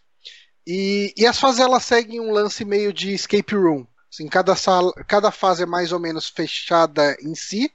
Você tem uma série de puzzlezinhos rápidos para fazer. Esse jogo é importante falar, ele saiu para Android, iOS e PC, né? E, Uhum. e pela jogabilidade, eu joguei no PC, mas pela jogabilidade dele, ele parece ser muito de boa de jogar no Android e no iOS. E Hum. deve custar, sei lá, uns 2 dólares, 3 dólares. É, é um jogo que olhando o vídeo e a forma como você falou, como ele é dividido e tudo mais, é é um jogo que eu agora fiquei afim de pegar pra, pra celular, assim, É, jogando aos imagino- poucos. Ele parece funcionar muito bem, assim. Sim, mas eu jogaria ele de fone de ouvido, porque ele tem. um- uns Eu normalmente jogo no celular antes de dormir, então. É, é então o somzinho ambiente dele é bem legal e de vez em quando dá uns sustinhos gostosos de tomar. Hum. ok, não, E- vou saber. Sim, e, e, cara, o que eu gostei nele é que ele tem toda essa pegada de puzzles bizarros. Porque assim, você tem todo esse lance da árvore genealógica e Hum. ele vai contando isso. Acho que não tem tanto problema falar de spoiler desse jogo. A história dele é meio minimalista, assim. É bizarro e minimalista ao mesmo tempo. Hum. Ah, basicamente, você. Enquanto tá jogando, você percebe que você precisa de partes dos órgãos da família para ressuscitar alguém. Tá porra. E, e com o tempo que você vai seguindo a, a árvore genealógica, você vai passando por gerações dessa família e você vai vendo membros da família matando uns aos outros em situações meio bizarras, assim, sabe? Tipo, e- Uhum. tio meio filha da puta que faz o, o sobrinho cair dentro do poço e daí você acha Caraca. que ele morreu e daí você vê que acontece algumas coisas e, e, cara tem uns puzzles que são muito tipo perturbados assim tem um que tem um demônio segurando dois voodoos Hum. e, e daí você taca fogo em um dos voodoos, daí do- na sala do lado tem ah, tipo duas, tem um casal. E daí você vê o cara que era o voodoo desse cara que pegou fogo pegando fogo. E daí você tem que fazer tipo o voodoo esticar os braços pra cima pro cara que tá pegando fogo esticar o braço pra cima e, e fazer cair uma lanterna que você vai precisar pra pegar uma chave pra seguir fazendo puzzle, sabe? Ele, ele é bastante macabro, assim. Você tem bastante violência, assim, mas ao mesmo tempo ele tem esse estilo de arte que remete a um livro infantil grotesco, bizarro, tipo, sei lá, de uma era vitoriana, uma coisa assim. Ah, ele é um jogo relativamente curto, assim. Eu, te- eu tô. Eu terminei ele com 5 horas e pouco, mas direto assim, eu parava de jogar, ia comer alguma coisa e deixava o jogo rodando, assim. Então eu imagino que in- ininterruptamente ele deva ter cerca de 5 horas. Os puzzles dele são legais, assim. Ele não é muito difícil. Tem alguns puzzles que são bem, bem dificinhos, mas de maneira geral você consegue resolver eles sem walkthrough. Ah, uma coisa interessante, esse jogo é em Flash, cara. Caraca. Caraca. É, você, você chega, você abre ele no Steam, aí ele abre uma janelinha de Flash pra você rodar o jogo. Tanto que se você clica com o botão direito do mouse em cima do jogo, ele fala lá Adobe Flash, não sei o que, pra dar zoom, aquelas coisas que acontecem Uhum, quando você tá aham. mexendo no browser. Ele é feito em Caraca. Flash mesmo, cara. Bizarro. E ela não Eu tava fazendo jogo em Flash. Exato, cara. Eu achei que nem existia mais, mas existe. E eu fiquei bem curioso pra jogar o jogo, o primeiro jogo da série, entre aspas, aí, que é o Rust Uhum. Lake Hotel, que tá 4 reais no Steam. E, e dizem que a qualidade meio que se mantém. Dizem que esse é melhor, realmente, porque o Rust Lake Hotel ele é de tipo 2015 e esse é de 2016. Uhum. Ah, mas eu curti demais esse jogo. Eu talvez até tipo rejogue ele em algum momento pra fazer um vídeo lá da série de Point and Click, porque eu acho que é um jogo que merece. Ele é, ele é bem único, sabe? Eh, e eu gosto muito dessa mecânica de, de de escape room, de puzzles bem fechadinhos em si. Você só precisa resolver os puzzles daquela sala pra terminar, tipo a fase Sim, sim. funciona bem pra você jogar Uhum. assim, ah, vou jogar umas duas, três fases aqui, beleza. E, cara, eu curti demais esse jogo. Queria agradecer aí novamente o ouvinte aí, o André Caoro, que forneceu essa aqui. E ele- o cara foi atrás dos produtores do jogo pra pedir uma aqui pra gente, cara. Tem noção disso? Mas é isso, cara. Tipo, eu acho que não tem muito, muito o que se falar, mas ele é um jogo extremamente interessante. Ah. Eu recomendo aí pegar em, no Android, no iOS. E Ou até ele é mesmo- continuação do outro ou cada um é uma historinha Não, parte? não, eles, funcio- eles funcionam bem Hum. ah, isolados. Tanto que depois que eu terminei ele, que eu fui ver sobre o Rust Lake Hotel, e eu vi que tem uma outra referenciazinha, mas é mais homenagem do que alguma coisa a ver com Uhum. história. Sabe? Porque no Entendi. outro, o, o Rust Lake Hotel, pelo que eu vi, ele trata de assassinatos em um hotel e os personagens são meio que animais, sabe? Tipo. é, tipo, animais antropomorfizados. É tipo a fazenda do George Orwell. Mais ou menos essa pegada. assim, meio- A, Bela E- falou aqui no chat que esse jogo é da mesma galera do Cubescape. Sim, não- sim. É da mesma galera do Cubescape, que são jogos extremamente elogiados do, de, de celular. Hum, legal. Vou dar, vou dar uma olhada nos jogos dessa produtora que eu gosto bastante de jogar no celular, né? A gente jogo mais simples assim de, de puzzle, né? Digamos assim, de raciocínio. Então eu fiquei bem interessado por esses jogos agora. Muito bom. É, cara, eu, eu curti, eu recomendo bastante. Você vai gostar, Bonatti, com certeza. E eu acho que talvez até o, o Márcio, se pegar pra celular, ele curta, assim. Não pra jogar em casa e tal, tudo, mas pra jogar cagando aí, eu acho que, que o Márcio Quando você curtiria. vende que trabalha. Pelo clima de terror dele, de, de- com um terror meio diferente, sabe? Uma coisa meio Uhum. exótica, eu, eu acho que o Márcio talvez curtisse. Mas você com certeza vai curtir, Bonatti. Mas é isso, então estamos encerrando nosso bloquinho de indicações que a gente falou que ia ser gigante e a gente tem agora foi. só Cumprimos. pouquinho tempo então pra correr aqui. Essa semana não teremos Amigames, como já dissemos, mas semana que vem volta. Vamos para o nosso Drops. Não tem como não Drops. falar, já que o Johnny falou de jogar cagando, que é um negócio que eu gosto muito.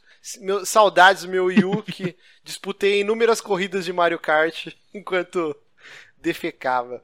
E dia 3 de março, amanhã, se você está acompanhando esse programa ao vivo, lançamento mundial do Nintendo Switch e do Zeldinha, Bafo, Bafo Selvagem. Papo selvagem. E assim, eu pretendo muito, vamos ver se vai dar certo, né? Estou já movendo as engrenagens aí em contato com o mercado cinza. E acho que eu vou conseguir pegar esse sábado meu, minha máquina de jogar Zelda. E vocês, como que vocês estão com o hype aí? Cara, é, até vieram me perguntar no, no Twitter, ouvinte nosso, é, como tá, como tá meu hype agora, o, o Patrick Reis, como ficou depois dessas notas. Eu falei pra ele, cara, tá igual, porque já não tinha como subir mais. Já saca? tava na lua, né? isso. É, assim, eu, eu de verdade, eu tô feliz pelas notas, mas eu devo dizer, talvez eu seja muito fanboy falando isso, mas eu não estou surpreso. Eu, eu- porque por tudo apresentado, cara, eu ficaria surpreso se não fosse. Tá tudo bem, talvez esteja tendo 10 demais. Mas só que eu já tava esperando uma repercussão dessa, cara, porque ele realmente parecia ser. Não era simplesmente um Zelda Open World, ele parecia ser um jogo, uma parada que ele tá vindo pra tentar mudar um pouco. ah, Uhum. tipo, como são os jogos de Open World. Pelo menos era isso que tava sendo prometido, é isso que a gente via no vídeo da galera jogando na E3 e até fora dela tudo mais. Então, cara, assim, eu, eu, já. Minha expectativa é, puta, eu acho que esse vai ser o melhor jogo do mundo por muito tempo pra mim. Há muito tempo que eu tô pensando isso. E, e é a minha franquia favorita, saca? Então, sei lá, eu achar que agora tá saindo um jogo da minha franquia favorita que pra mim talvez vá fazer olhar os anteriores de uma forma diferente, talvez até. Saca? É, é bastante, saca? Mas- mas assim, ó. assim, o- o- um comentário que tem sido geral, é, assim, vi muitos sites falando isso, é que é, finalmente Ocarina of Time não é mais o melhor Zelda já feito. Sim, isso me deixou alarmado. Porque pra Deixou mim feliz, era- cara, porque é bom. é um dos jogos da minha vida, né, o Ocarina, Uhum. e, pra mim um dos Mas- jogos mais importantes da história. Mas eu acho que o Ocarina era muito foda porque quando a gente jogou ele não tinha nada igual a ele, saca? Isso E- não tira o e- mérito dele, igual eu acho Não, não, o Mario não, não, 64 ainda um dos melhores Marios Então. ever. E Imagina, imagina se você deixasse eu terminar. Nossa, E- gente! Eu vou começar a contar, Ocarina- seu filho da puta, tanto de vez que você me interrompe durante o programa e eu perco meus raciocínios pra você falar groselha. Vamos lá, então, maldito. Imagina só, tipo, o Ocarina of Time, ele foi isso que ele foi, porque quando ele saiu a gente nunca viu nada. E, cara, era isso que eu tava esperando desse. Eu, eu tô achando que esse novo Zelda vai ser isso por muito tempo, porque ele realmente tá trazendo coisas novas pra, pra universo de Open World, saca? E por isso que, finalmente, talvez algo, um Zelda supere o Ocarina of Time, porque a partir do Ocarina of Time, a maioria dos Zeldas acabaram sendo meio iguais, talvez tirando os de portáteis, mas seguindo a mesma estrutura, mesmo que, puta, esse colocou um barco, esse colocou um pássaro que voa, esse botou um lobo, a estrutura é a mesma de Ocarina of Time desde que ele saiu. E há quem diga que Ocarina já fazia o mesmo que a Link to the Past, eu, eu vejo como uma evolução e ele transpor, transpor pro 3D e tudo mais, mas Ocarina foi o que ele foi porque ele revolucionou, e eu tô achando que esse vai ser o que é também pelo mesmo motivo. Sim, sim. Até se você parar pra pensar, vai ser curioso, é, inclusive a gente nem jogou esse ainda, mas o que vai ser de Zelda daqui pra frente, saca? Porque aparentemente é um caminho sem volta. Ou ela evolui ou ela mantém agora. É, bizarro. Mas tava sa- mostrando, né, uma matéria que eles pegaram o overworld do primeiro Zelda lá do, do Nintendinho e ele serviu como base pra eles construírem todo o, o mapa, Uhum. né, o mundo do Breath of the Wild e tal. É meio que um retorno às origens no lance de não pegar na sua mão, de ser um jogo mais visceral, de eles falam que você literalmente começa o jogo e você pega um graveto. E você tem que sair na porrada com os bichos e se fode aí, a negão. galera tá falando que tá morrendo muito, inclusive. Sim, sim, parece um jogo difícil, O né? combate tá legal, né? Tá... Você tem que saber esquivar, aproveitar as câmeras lentas e tudo mais. Os puzzles falam que estão muito criativos e muito legais. O puzzle sempre foi um ponto forte da franquia, né? Eu Sim. acho que nunca se perdeu, apesar deles terem ficado mais simples com o passar do tempo. Eu acho que puzzles de Zelda sempre foram muito divertidos, Uhum. né? Mas esse daí parece que, puta, é, é os puzzles. Eu, eu terminei o Skyward Sword no carnaval. Finalmente eu terminei esse jogo. Cara, eu juro, acontecia coisa do tipo, eu via um botão, uma porta. Porra, eu vou apertar esse botão pra abrir a porta. Quando você anda em direção ao botão, sai a Fi, que é o sidekick mais chata da história dos videogames. Hey, Link, eu estou vendo um botão. Ah, os meus dados indicam que tem 90% de chance de você apertar esse botão e. Que acontecer. bacana, hein? Eu, Jesus, eu sei! Eu sei! Eu tô vendo a porra do botão e a porra da porta. Se eu abrir a porta, eu vou saber que ele faz alguma coisa porque é um botão! Cara, e é o tempo todo isso, saca? Você pegou um item. Você, sei lá, viu uma marca vermelha na parede da quest inteira. Você pegou um item com a ponta vermelha. Ah, ok, eu vou testar o item nesse negócio. Ei, Link, já pensou em testar o item nesse negócio? Sim, eu já pensei Ah, em usar o item nesse negócio. Porra! Sabe, isso tava me tirando do sério. Então, você sabe que esse tipo ele de vai crítica, deixar você. esse tipo É. de crítica é o que mais me afasta do, do Skyward Sword, cara. Sim, sim, esse Porque é uma crítica, é uma crítica bem recorrente. Porque ele é um jogo Ele é feito você retardado, cara. Tipo, é E ele uma tem- pessoa que não consegue pensar por cinco minutos. E ele tem mecânicas legais, ele tem qualquer coisa. itens. Itens legais que você olha pra eles e fala, puta, vai, dá pra fazer uns puzzles legais com isso. E puta, dá pena que ele te fala. Saca? Uhum. E isso tá me empolgando com esse novo também, porque tá todo mundo falando, meu, tem os puzzles e tem lugares que você entra e você perde um tempo lá pensando em como você vai resolver isso e, saca, chegando na sua conclusão e, porra, que legal, porque é, é isso que eu quero quando eu quero fazer um puzzle num jogo. Mas o. Cara, assim, eu vejo muita gente falando, ah, é, só vai ter isso. E é injusto, parece que a pessoa não tá acompanhando, né? Pra lançamento, sim. E eu acho que foi proposital até da, da Nintendo lançar o Switch com Zelda e outros jogos menores, meio que pra não desviar o foco, que eles sabem, cara, essa é a obra-prima, essa masterpiece que a gente tem na mão. E não vamos lançar nenhum outro Sim. jogo maior pra não ter nem como ofuscar. Mês que Vai vem. lançar Zelda, Mario, Mario Kart e Splatoon tudo no mesmo mês. E aí, o que vai acontecer? Pelo É, menos dois desses daí vão vender nada. Sim, eles Porque falaram que vai eles, acontecer o que a Ubisoft faz consigo mesmo o tempo todo. sim, eles falaram que eles querem manter esse ritmo, todo mês um jogo eh, com Uhum. peso legal. Então, mês que vem já tem o Mario Kart que eu vou comprar com certeza, porque eu amo Mario Sim, Kart eu- 8 e Eu esse tenho vai Mario ter Kart no Wii U e eu vou pegar ele de novo porque vai ter coisas novas e é Mario Kart. ó. É, vai ser onde a galera vai voltar a jogar online, porque eu joguei bastante o 8 online com, com o pessoal e tal. E, puta, vão ter essa experiência de novo? Ok, cara, porque Mario Kart 8 é, é o melhor Mario Kart já feito. Mas, então assim, aí depois o Bomberman R tá super elogiado, vai ter o Splatoon, Ah, o Mario no final do ano, provavelmente eles vão anunciar mais coisas. E pra, pra quem se curte de RPG, vai ter o, o AM Setsuna, vai, vai ter uma porrada de coisa, cara. Então quem tá falando, ah, só tem o Zelda e acabou, assim, não tá sendo 100% honesto, né? Vai ter Assim, muita coisa. O, o Harvest, tô- o Harvest não, não é Harvest Moon, o Stardew Valley, e inclusive Ah, ele melhor- vai ser o primeiro, a primeira plataforma que vai ter o multiplayer, que quando eu fiz o Multiplayer. review, quando a gente gravou aqui o saque, eu falei dele, que eu até comentei, ah, tá nos planos, até o final do ano sair a versão multiplayer, até quatro pessoas vão Hum. poder cuidar da fazenda e tal, e pô, deve ser super legal, e o Switch vai ser a primeira plataforma que vai ter esse multiplayer, então tem uma porrada de coisa, e assim, a gente não sabe, pode ser que mês que vem já pinte o, o Virtual Console, então já vai ter uma porrada de coisa também Uhum. legal. Cara, eu, eu realmente tô botando muita fé no Switch. É, Quando eu falei, eu pensei que a gente ia primeiro falar do console em si e depois do Zelda, mas aí o Bonatti já tá na empolgação master. Então, o Zelda. Johnny quer falar um pouco do, do Breath of the Wild? Eh, Ah, cara, tipo, a gente vai poder falar bastante dele na quinta que vem, né? Acho que nós três vamos jogar Se até lá. Jesusinho A deixar. menos que o Márcio não consiga comprar o. o Switch. Aí ele vai vir aqui em Switch, casa ficar jogando mas, no Wii U e não vai deixar eu jogar. Os fornecedores já estão com ele lá na, na Santa acho que pra- Os dealers. É, eu, eu, assim, eu devo comprar online mesmo no sábado. E, Uhum. e eu espero jogar bastante. O Johnny é com mais certeza de que vai jogar daqui. É, porque eu vou, eu vou comprar digital mesmo, porque. É Porque sai mais barato, tipo, sai 160 conto na conversão dólar canadense e tudo, então, Uhum. é, enfim, eu não tô podendo esbanjar e eu já tô ok de caixinha de jogo aqui em casa, então, é, é, talvez o dinheiro que eu vá gastar com esse jogo pra ter memorabilia dele é, seja indo atrás dos amigos dele que são muito legais, né, cara? Tipo, amiibo de Master Sword, amiibo de. Cara, é tanto amiibo foda. E, e outra, né? Eu tão comprei, eu comprei o, o- o Twilight Princess com o amiibo do Wolf Link só pra poder ter o Wolf Link nesse jogo. Cara, eu, Eu nem Nossa. tava tão interessado em jogar o, o Twilight Princess. Eu terminei Twilight Princess, lógico. Mas eu comprei a versão com o amiibo por causa disso. Uhum. E, e será que ele vai te acompanhar o jogo inteiro? Deve ser missãozinha, deve ser coisinha. É, porque eu Uhum, fiquei bem interessado também em pegar esse amiibo do lobo, cara. Que é tão lindo o lobinho correndo com você, assim, pelo, pela, pelo campo, assim. Cara, é um, E- é um amiibo tão bonito. Deixa eu ver se É ele um tá aqui. bonito. Ah, O eu meu acho, tá aqui em eu acho que cima. E quando... Não, tá aqui, tá aqui.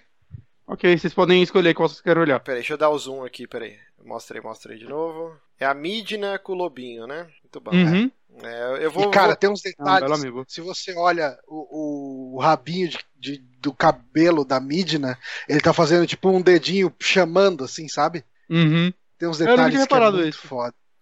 Mas assim, bem ó... Cara, eu também. acho Olha, Uma coisa aí. que é importante, né, pra quem quer fazer essa loucura, igual eu quero fazer sábado, é. A Nintendo ela fez uma força hercúlea pra falar que o Switch é o console de mesa que também pode ser um portátil, olha só. Mas E é pelos mais o reviews né? que estão saindo é meio que o contrário. Ele é um portátil que você pode jogar no conforto do celular, na TV, né? Porque quando você coloca o Zelda, especialmente, né, que é o que a gente tem até agora de review lançado, né, que a galera discutiu mais a fundo, é que a falta de um anti-aliasing parrudo e queda de frame rate quando você põe na TV é grande, cara. Tipo, e quando você joga em, em 720p no modo portátil, né, não tem isso, que o jogo fica perfeitinho Roda de bola. pela tela ser menor, tal, você não, não, não vê tanto serrilhado. E, e aí eu fiquei meio encucado, porque eu já tava assim, vou pegar junto com o Pro Controller pra jogar sentadão no sofá. E agora eu meio que moldei a minha mentalidade. Não, cara, esse vai ser o meu substituto do 3DS. Mas, nem vou comprar Ah, sim. Pro Controller Mas- que se foda. mas eu não lembro se foi o Colin do Kinda Funny que falou que é, o, o Pro Controller é a forma certa de se jogar esse jogo. Ele É. ficou surpreso do quão confortável é o Pro Controller. Sim, elogiaram bastante. E Uhum. inclusive ele é, tem reconhecimento nativo pro PC, né? Você não precisa fazer aquela punheta desgraçada que é pra ligar o DualShock. Apesar que agora Não, acho que precisa ainda. Os jogos em si não vão ser adaptados do zero pra ele, dificilmente. Ah, tá. Algum- então ainda vai precisar. Talvez no Steam dê pra você usar o programinha interno dele agora. Isso, é no Steam Né, você que tem que entrar no beta, né? Que ele dá um upgrade, um update, Uhum. e aí ele reconhece o DualShock, e aí provavelmente vai ter algo parecido a esse com, com o Switch, Ah, não- né, com o Pro. Não deixa de ser uma surpresa, né? Nintendo ter liberado isso. Se pá foi sem querer. Ela esqueceu de bloquear, não é que ela liberou. Eu acho que foi isso. Mas assim, falando do console, é, saíram diversos reviews do console, e assim, muitos elogios, mas também tem um- Uhum. uns contras aí meio bizarros. A gente ainda está com o problema do Joy-Con esquerdo, que se você tiver a partir de 2 metros afastado da TV, qualquer obstrução ele desinca lá. Qual que seria a palavra em português? Hum. Desincroniza É, ele perde sincronismo. perde Uhum. sincronismo e aí buga totalmente o, o controle, o personagem fica dançando, o cara é 4, e é meio que um martírio pra você arrumar. O patch do que já está disponível, se eu não me engano, Eu, a partir eu de jogo hoje. a 10 centímetros da minha TV, que é a forma certa de se jogar, então.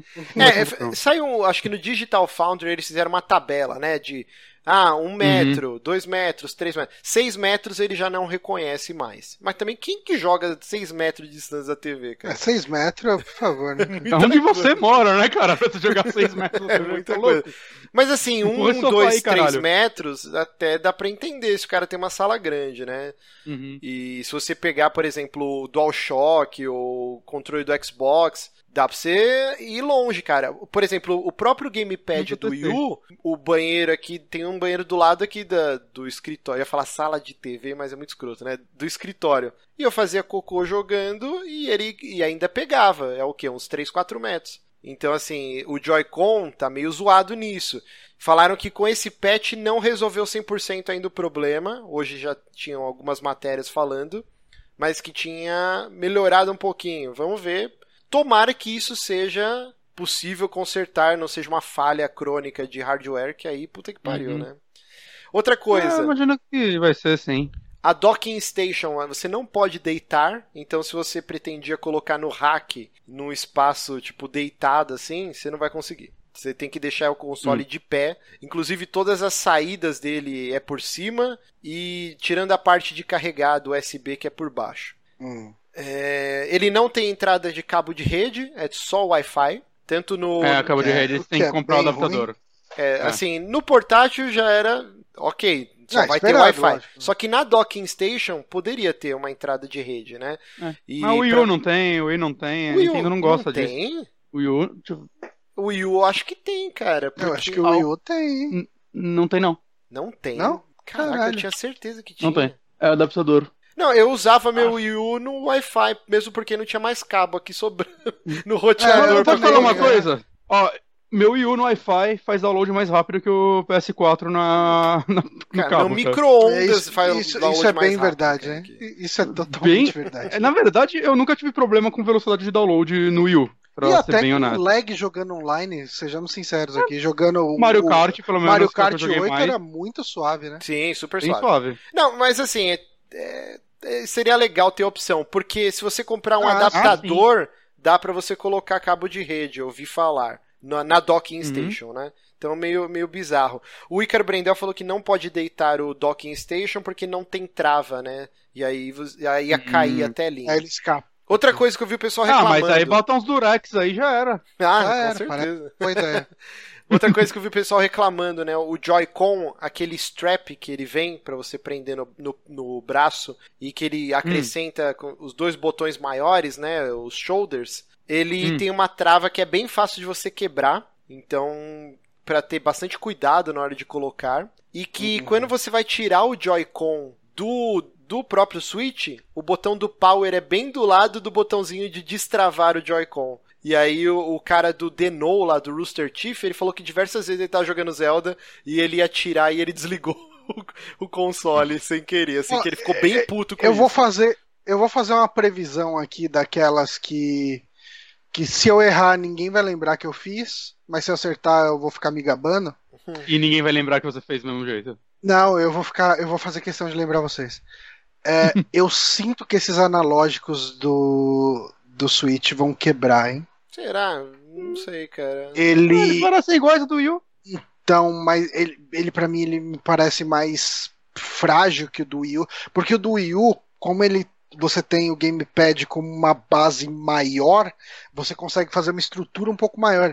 Ele parece meio solto naquela estrutura, assim, sabe? Eu não Ah, senti isso. Ele parece ser eu- ruim igual ao do Wii U, mas. É, eu isso- sinto que talvez ele quebre com a frequência que o analógico do 3DS quebra. Eu não sei, eu vi o pessoal elogiando bastante, falou que como o hardware, assim, a qualidade dos componentes, até da tela, é o supra-sumo do que a Nintendo fez até hoje, que a qualidade da, da tela do, É, do Switch é senti isso. linda, assim, a resolução, as cores, e que a qualidade do, do Joy-Con é maravilhosa também. O único, porém, foi realmente esse strap que você encaixa para prender no pulso lá e, e- e aumentar o botão. Falam que isso ele tem que botar com bastante cuidado que ele pode quebrar. Foi a única falha É. que apontaram. E também aquela aquela paradinha que tem atrás para você colocar ele no modo table, né, que você joga. Reclamaram bastante disso. Falou que é, que é bem frágil, que inclusive tem um vídeo, um gif de um cara colocando no evento da Nintendo de volta no docking station, só que tava aberto. E aí o bagulho estoura e sai voando assim, ó. tipo, a- essa Caralho. alcinha tipo atrás do console. Só que ela dá pra você colocar de volta. Inclusive, quando Hum. você levanta ela, é onde tem entrada pra você colocar o flashcard lá de expansão de, de Que é armazenamento. um negócio que meio que tem quase que comprar junto com o console, né? Porque. É, eu não pretendo pegar, acho que nada digital pro, pro Switch, cara. Só jogos bem menores, Ah. assim, tipo. A Indies e Virtual Console vai ser o jeito. É, cara. Mas, cara, mas, mas assim, cara, tipo, ele aceita SD, cara, e SD é muito barato. Exato, É, exato. Eu acho também. que o Switch vale a pena se comprar um SDzinho Cara, maior. ó, Eu, eu vou te falar que eu tenho no, no meu 3. É lógico, 3DS é outra pegada, mas Hum. eu tenho um SD de 32 GB do, no 3DS. Cara, eu não consegui encher metade dele. Ah, é o que eu peguei também. É, é, tipo, Mas, mas o, o Switch acho que vai ser diferente nisso. É, cara, lembrando porque que não, só não, o- não, console- Só o sistema operacional do Switch já são quase 7 GB, né, que ocupa. Uhum. Então, é... Eu- Mas, acho assim, que vale a pena pegar um- tecnologia de SD depois. aumentou bastante, cara. Sim, Tanto sim. que ele aguenta SD Quanto até tem hoje em dois- dia? Dois Ele teras. aguenta até de 3 tera. Uhum. E já tem isso? Não, deve ter, mas deve ser uma bica, né? Ah, mas pegar um de, vai, 500 GB, eu acho que pra ele seria perfeito. né? Ah, seria lindo. E outra, Saca, pra né, você não trocar mais. Eu, eu não tenho certeza, agora tô cagando no regra aqui, mas eu sinto que a velocidade de leitura de SD, por não ser uma mídia óptica, seja mais rápida do que uma leitura de um HD. De, que, que é uma memória. Que, enfim, você tem um, um tipo de leitura diferente, né? Tipo, HD é leitura magnética, mas ainda assim é diferente de uma leitura de, de SD, que é uma leitura de memória flash. Então, eu sinto que ele deva ter uma velocidade rápida de leitura que seja bem mais. ah, digamos assim, que seria o intermediário entre um HD eh, magnético versus um, um SD, que é uma memória ah, mais próxima com a flash, né? Que é- conceitualmente é parecido com a flash. É. Ah, aí começa a depender de barramento, de outro tipo de coisa. Mas eu sinto que a leitura no SD deve ser uma coisa rápida. Então, deve ser uma deve ser bom você arrumar um, um SD grande, sabe, pra ele e gravar jogos nele. É, não sei. Ó, só, só voltando o pezinho aqui, ó, o pessoal reclamou bastante que ele só tem uma um modo de colocar, você não, não tem como reclinar mais, né? E que aí o jeito que ele fica no table mode, você não consegue enxergar direito, só se for uma mesa muito alta. É, o certo seria reclinar muito mais para ele ficar num Uhum. ângulo X. E que aí isso provavelmente vai ter alguma interação aí numa versão futura do Switch, Mas- porque realmente é muito mas- bosta. Ele fica muito. in- Não fica inclinado num, num jeito legal pra você ter uma visão. Se você tá, sei lá, sentado tomando um café na mesa e jogando. Ele teria que inclinar mais. E o pessoal Uma tá coisa- falando aqui no chat que ele já foi feito pensando nisso, que o pessoal vai. O pessoal colocou aqui, as jamantas vão guardar no Dockstation com o negócio aberto, então ele já foi feito pra voar longe e depois você encaixar de boa, porque eles sabem que vai dar merda. É, É, Gabi. uma coisa que eu vi elogiando foi a, a tela, o lance de tanto, tipo, qualquer ângulo que você olha pra ela, vi até em câmera mostrando, você enxerga bem, e eu vi gente comentando que consegue jogar no sol, assim, de boa, a iluminação continua tranquila nela, saca? Isso é uma parada muito importante em portátil, porque é uma bosta, saca? Quando você não consegue jogar no sol, não, em lugares abertos, iluminações zoadas e tudo mais, né? Então, é uma preocupação, eu acho, e eu acho importante que não tenha esse problema. É, e por último, os testes de bateria, né? Acho que também o Digital Foundry e um outro site, acho que é o Game, um, um canal do YouTube chama Game Explain. Tava vendo ontem, eles fizeram diversos testes e assim, a bateria do Switch ela dura mais que de todos os portáteis da Nintendo, mais que o Vita, é, acho que mais que o iPhone também, no modo, se você jogando alguma coisa pesada, eu não lembro exatamente. E que o Zelda, com o brilho no máximo e o Wi-Fi ligado, o cara conseguiu jogar durante 2 horas e 50 minutos, 3 horas. O que é um Hum. tempo Ok, ok. ok, né? Ok. Pensando em portátil. Ainda mais para um jogo desse Assim, nível. cara, e, e assim, você joga nesse esquema de portátil, tem uma coisa que é importante falar, né? Ah, eu não aguentava jogar mais do que tipo meia hora jogos olhando para só pra tela do, do Wii U, sabe? Ah, eu tipo, aguentava. ah, não, cara, me Ah, mas cansava aí, bastante. mas assim, aí no sabe? caso é tipo um- mais um 3DS do que um Uhum. Wii U, né?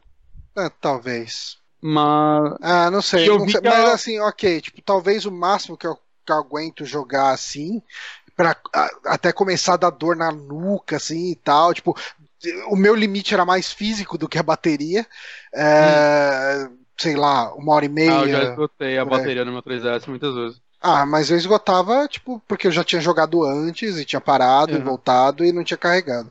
Já carreguei, aí eu joguei, aí eu joguei carregando porque tava acabando. Uma pergunta, É. esse cabo USB tipo C, que porra que é essa? É o porque o do celular qual que é? O mini USB? É, é que, essa porra? Peraí, é que pode ser o mesmo, a mesma coisa. Eu acho que é a mesma definição. Ah, uma coisa que eu vi também é que É, a- isso o mesmo. controle, o Pro Controle falaram que a bateria dele dura tipo pra sempre. É, ele dura o maluco do 40 Kind of horas. Falando. acho. Caralho, eu vou jogar esse DualShock no lixo depois. Será, Eu- será que é o mesmo de É isso celular, mesmo, então? o USB é o de celular. Ah, então beleza. É Porque caralho, o DualShock dura o quê? Um 20 minutos? Porque aí tem um porém, ó. Você vai poder colocar Ó, aqueles o- power bank. E aí você tá- vai fazer uma viagem, tá terminando É, a bateria, taca ali o power bank. E você viu que Agora, um cara... eu vi um lance que o cara chegou e botou o, o switch ligado na USB de um notebook. E o que acontecia era que o, o switch carregava o notebook e não o contrário. Exato. que bizarro, cara. Bizarro. Ok. Se você ficar sem bateria no seu notebook, você pode usar um switch pra dar aquela carguinha. O power bank mais caro da história. Ainda Pois mais é. se você mora no Brasil. Mas é isso, de Switch a gente vai poder falar melhor semana que vem. Eu espero já ter usado bastante. Uhum. E que já tenha eShop funcionando. E, e vocês viram, parece que tem uma polêmica. é, A Nintendo bateu na tecla e ainda é friend code, aqueles números bizarros. Então, eu vi dizendo que, na verdade, você pode adicionar a pessoa de várias formas diferentes e que uma delas é friend code. Ah, tá.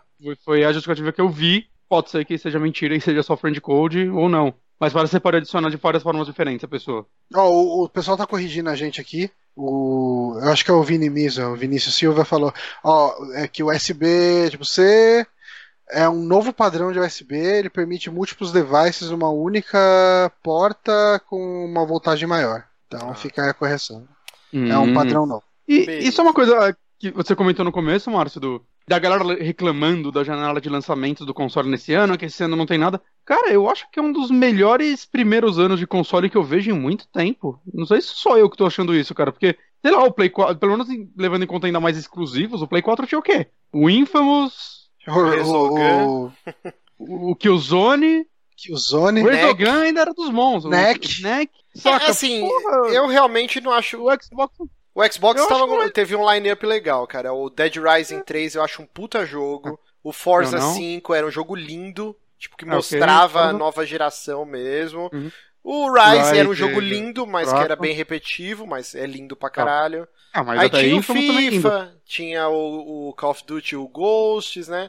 É, mas não vamos FIFA entrar nesse Switch. terreno pantanoso aí que isso aí vai dar muita discussão. Eu acho que tem Mas tava rolando cara. uma conversa tão saudável hoje sobre console Wars na, no, no Twitter. Ah, eu só fui ver depois que os caras.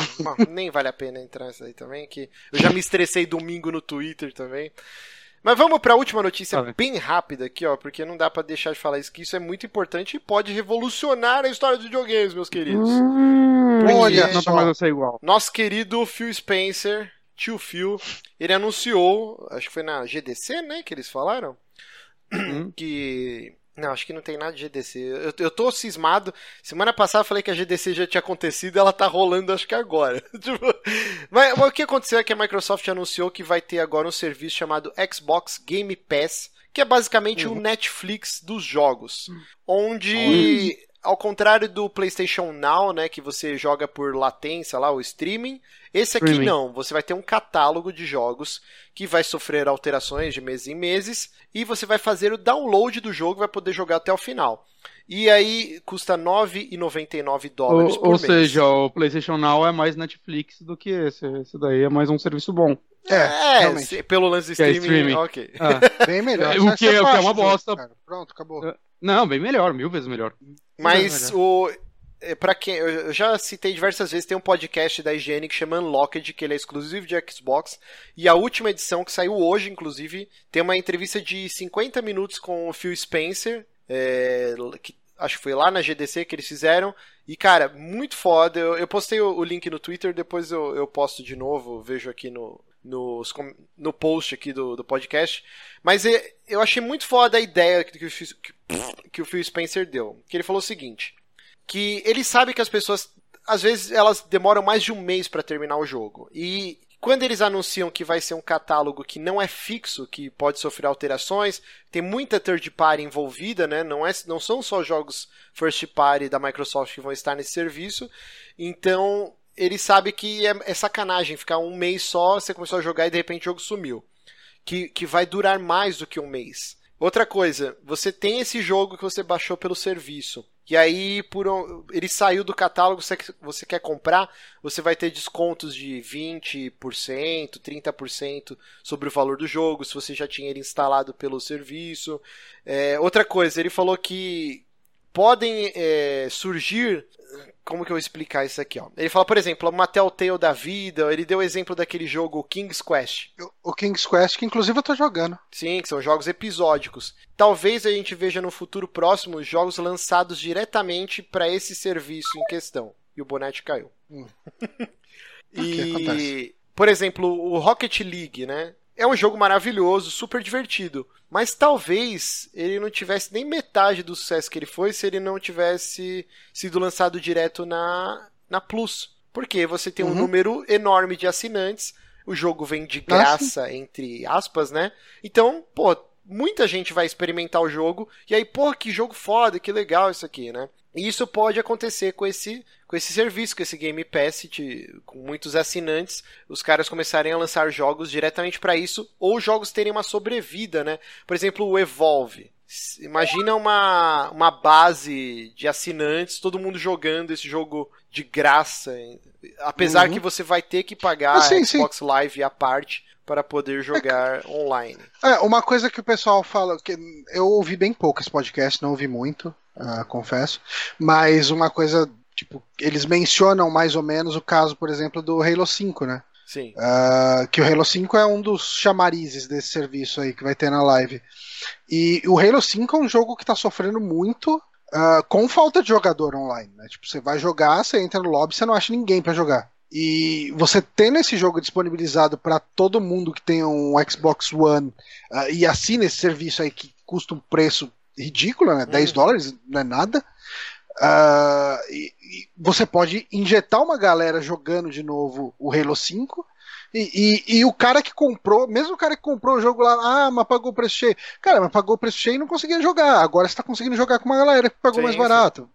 Pô, jogo de Uhum. bola, cara. E, e o legal desse serviço é que não são só jogos do Xbox One, né? Vai ter, vai entrar retrocompatibilidade também. É, a única parte, assim, que por enquanto não vai ter nenhum jogo do, da EA, nenhum jogo da EA por causa do EA Access. E é Access. Mas é. o Phil Spencer falou que as portas são abertas e que se eles quiserem aderir no futuro, Uhum. muito que bem.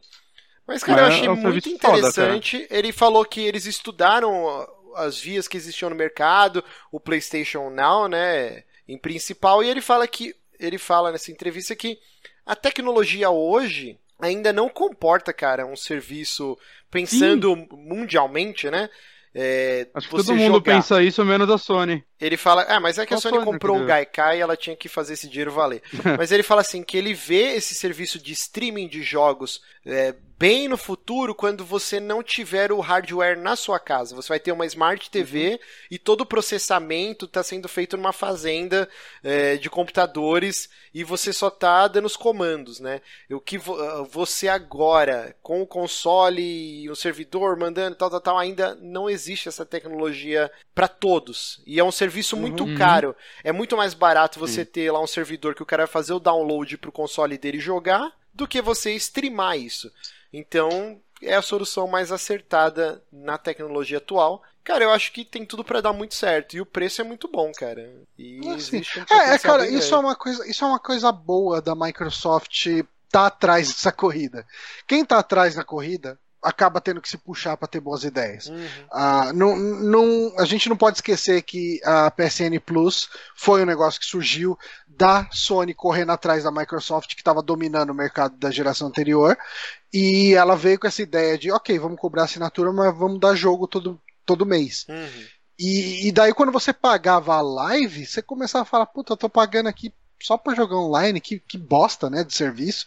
E, e a Microsoft teve que seguir a Sony nessa. E dá jogo também. E- Exato. E, e hoje em dia a, a Microsoft possivelmente dá uns jogos bem mais interessantes que a Sony, de maneira geral. Sim. E, e- porque ela tá precisando correr atrás. E esse tipo Uhum. de ideia que nem agora aí, esse ah, esquema aí desse Live Pass aí da, do, do Xbox, é, é uma ideia muito legal, assim. Tipo, se eu tivesse mais tempo pra jogar, mas com certeza eu assinaria ou ele, ou o, o EA Access, ou os dois. É que assim, eu não consigo jogar o jogo que eu compro, então, puta cara, quem Mas, dirá é, você- ficar garimpando o jogo. Você tá agregando puta valor, né? E assim, Não, é engraçado, total, total. parece uma medida reacionária, né? Porra, a Sony tá dominando, vamos, vamos começar a fazer isso aqui. Mas o Phil Spencer ele fala nessa entrevista que essa foi uma das primeiras ideias que ele deu assim que ele assumiu há dois anos. Acho que agora é o aniversário de, de três anos que ele tá como presidente da divisão. E ele fala que foi uma Hum. das primeiras ideias, só que isso exige tempo e os caras foram testando diversas coisas. Eh, Precisava da retrocompatibilidade também funcionar para poder adicionar esse catálogo maior de jogos. Ah, então, sim, com certeza. eu, eu acho, na hora que eu comecei a ouvir o programa, eu falei, ah, isso daí é uma reação. E não, tipo, engraçado, ele já tinha essa ideia há dois, três anos atrás e que agora Ah, Uhum. mas, vai mas ficar por mais que você possível. tenha a ideia há bastante tempo, às vezes a ideia só, só pode ser colocada em prática Hum. no momento que é necessária uma reação. Porque você está sacrificando, entre aspas, aí, um dinheiro que poderia entrar do, do jogo sendo comprado no valor cheio. E o cara fala, não, cara, eu não vou aprovar. Tipo assim, o board de diretores deles lá vai virar e falar, não, cara, tipo, a gente não vai liberar essa merda pra, pra- tipo, vai sangrar as vendas de jogos, não sei o que. Aí chega lá, você apresenta um cenário talvez meio apocalíptico, né? Uma coisa. Fala, gente, a gente tá perdendo dinheiro, a gente tá atrás do mercado, vamos correr atrás, vamos tornar a plataforma atraente para mais gente entrar nela. É, aí você consegue que pessoas cedam e falam, ok, beleza. A mesma coisa que chegar e entregar um AAA no esquema do, do tipo de Live Gold ou de, de PSN Plus.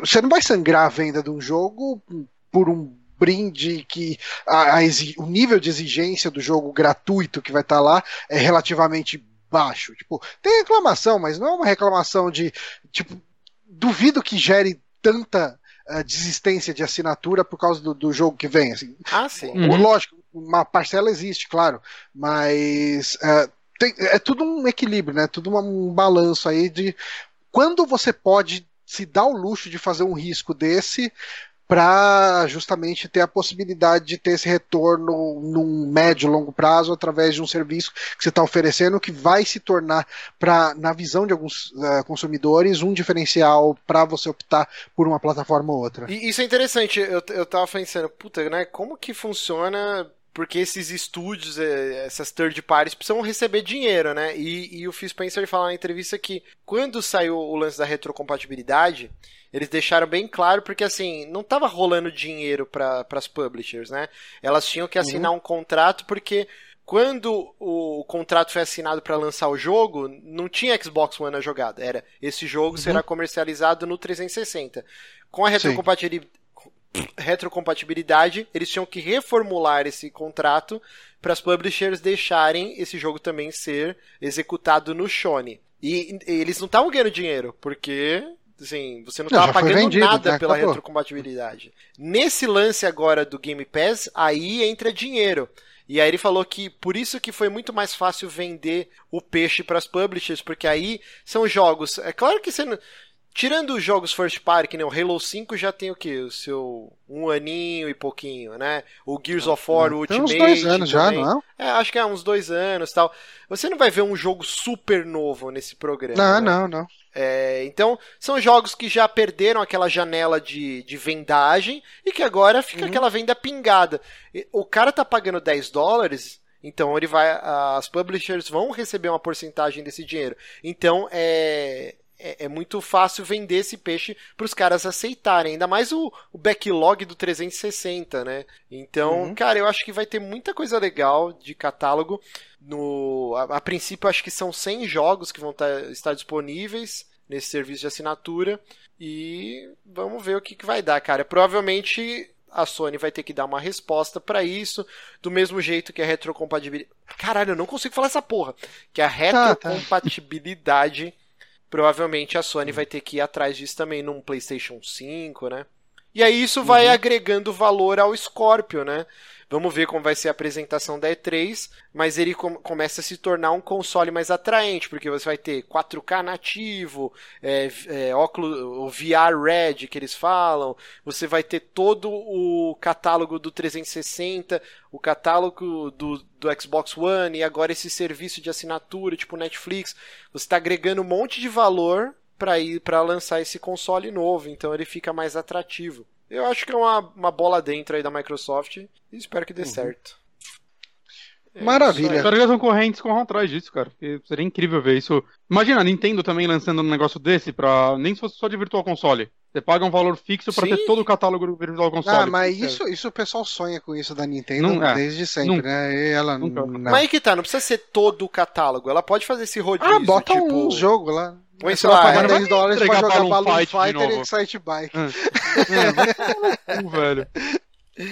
Pô, é. bota alguns jogos oh. de GameCube aí, alguns de 64, saca? Mete o Mario 64 mesmo, mete os jogos relevantes, porra. Sim, mesmo que esses jogos, depois de um tempo, eles saiam e voltem depois. Sim, entre tá. outro.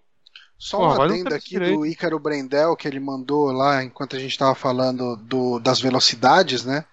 De, de leitura do, do das mídias, uh, ele falou que assim, o Blu-ray é tipo 9 megabytes por segundo, um SD é 95 megabytes por segundo, um micro SD que é o do, do que é o caso do Switch, é 275 uh, ah, megabytes por segundo e um SSD é 550. Então, assim, ele estaria é muito, muito, muito superior a um Blu-ray, Uhum. Blu-ray é bem é... ruim, na verdade, porque é, Blu-ray é bem você tem que instalar tudo, cara, porque Exato. não dá para é depender que... da velocidade dele. Mas você vê que é uma velocidade muito boa, né? O negócio lá do micro SD, como a gente estava discutindo lá atrás. Mas desculpa ter uhum. interrompido aqui. Só uma informação que ele passou aqui, como ele teve até uma pesquisa que ele fez, achei que ia ser de bom tom trazer informação. Muito bom, muito obrigado. Então é isso, gente. Vamos chegando ao final, episódio número oh, esse, 100. Esse programa a gente nem falou do, do Power, do, do como que é, o Super Chat. Ah, é. É, Não ganhamos nem um centavo no centésimo programa. Que, que triste. é E isso. pior aí. aniversário. Nós somos Pior os piores marqueteiros de todos os tempos. Piores, piores pessoas. Mas é, gente, muito obrigado a todo mundo que acompanhou aí no chat, acompanhou ao vivo, você que depois baixou o podcast. Um beijo para todos, feliz sem programas. e, é, E e é isso aí. Uhum. Um beijo, até semana que vem. Até tchau. Valeu todo mundo que acompanhou aqui ao vivo, obrigado. E acompanhem a gente sempre, terça-feira sempre Amigo Souls, quinta sempre o saque. E estamos por aqui sempre pra vocês.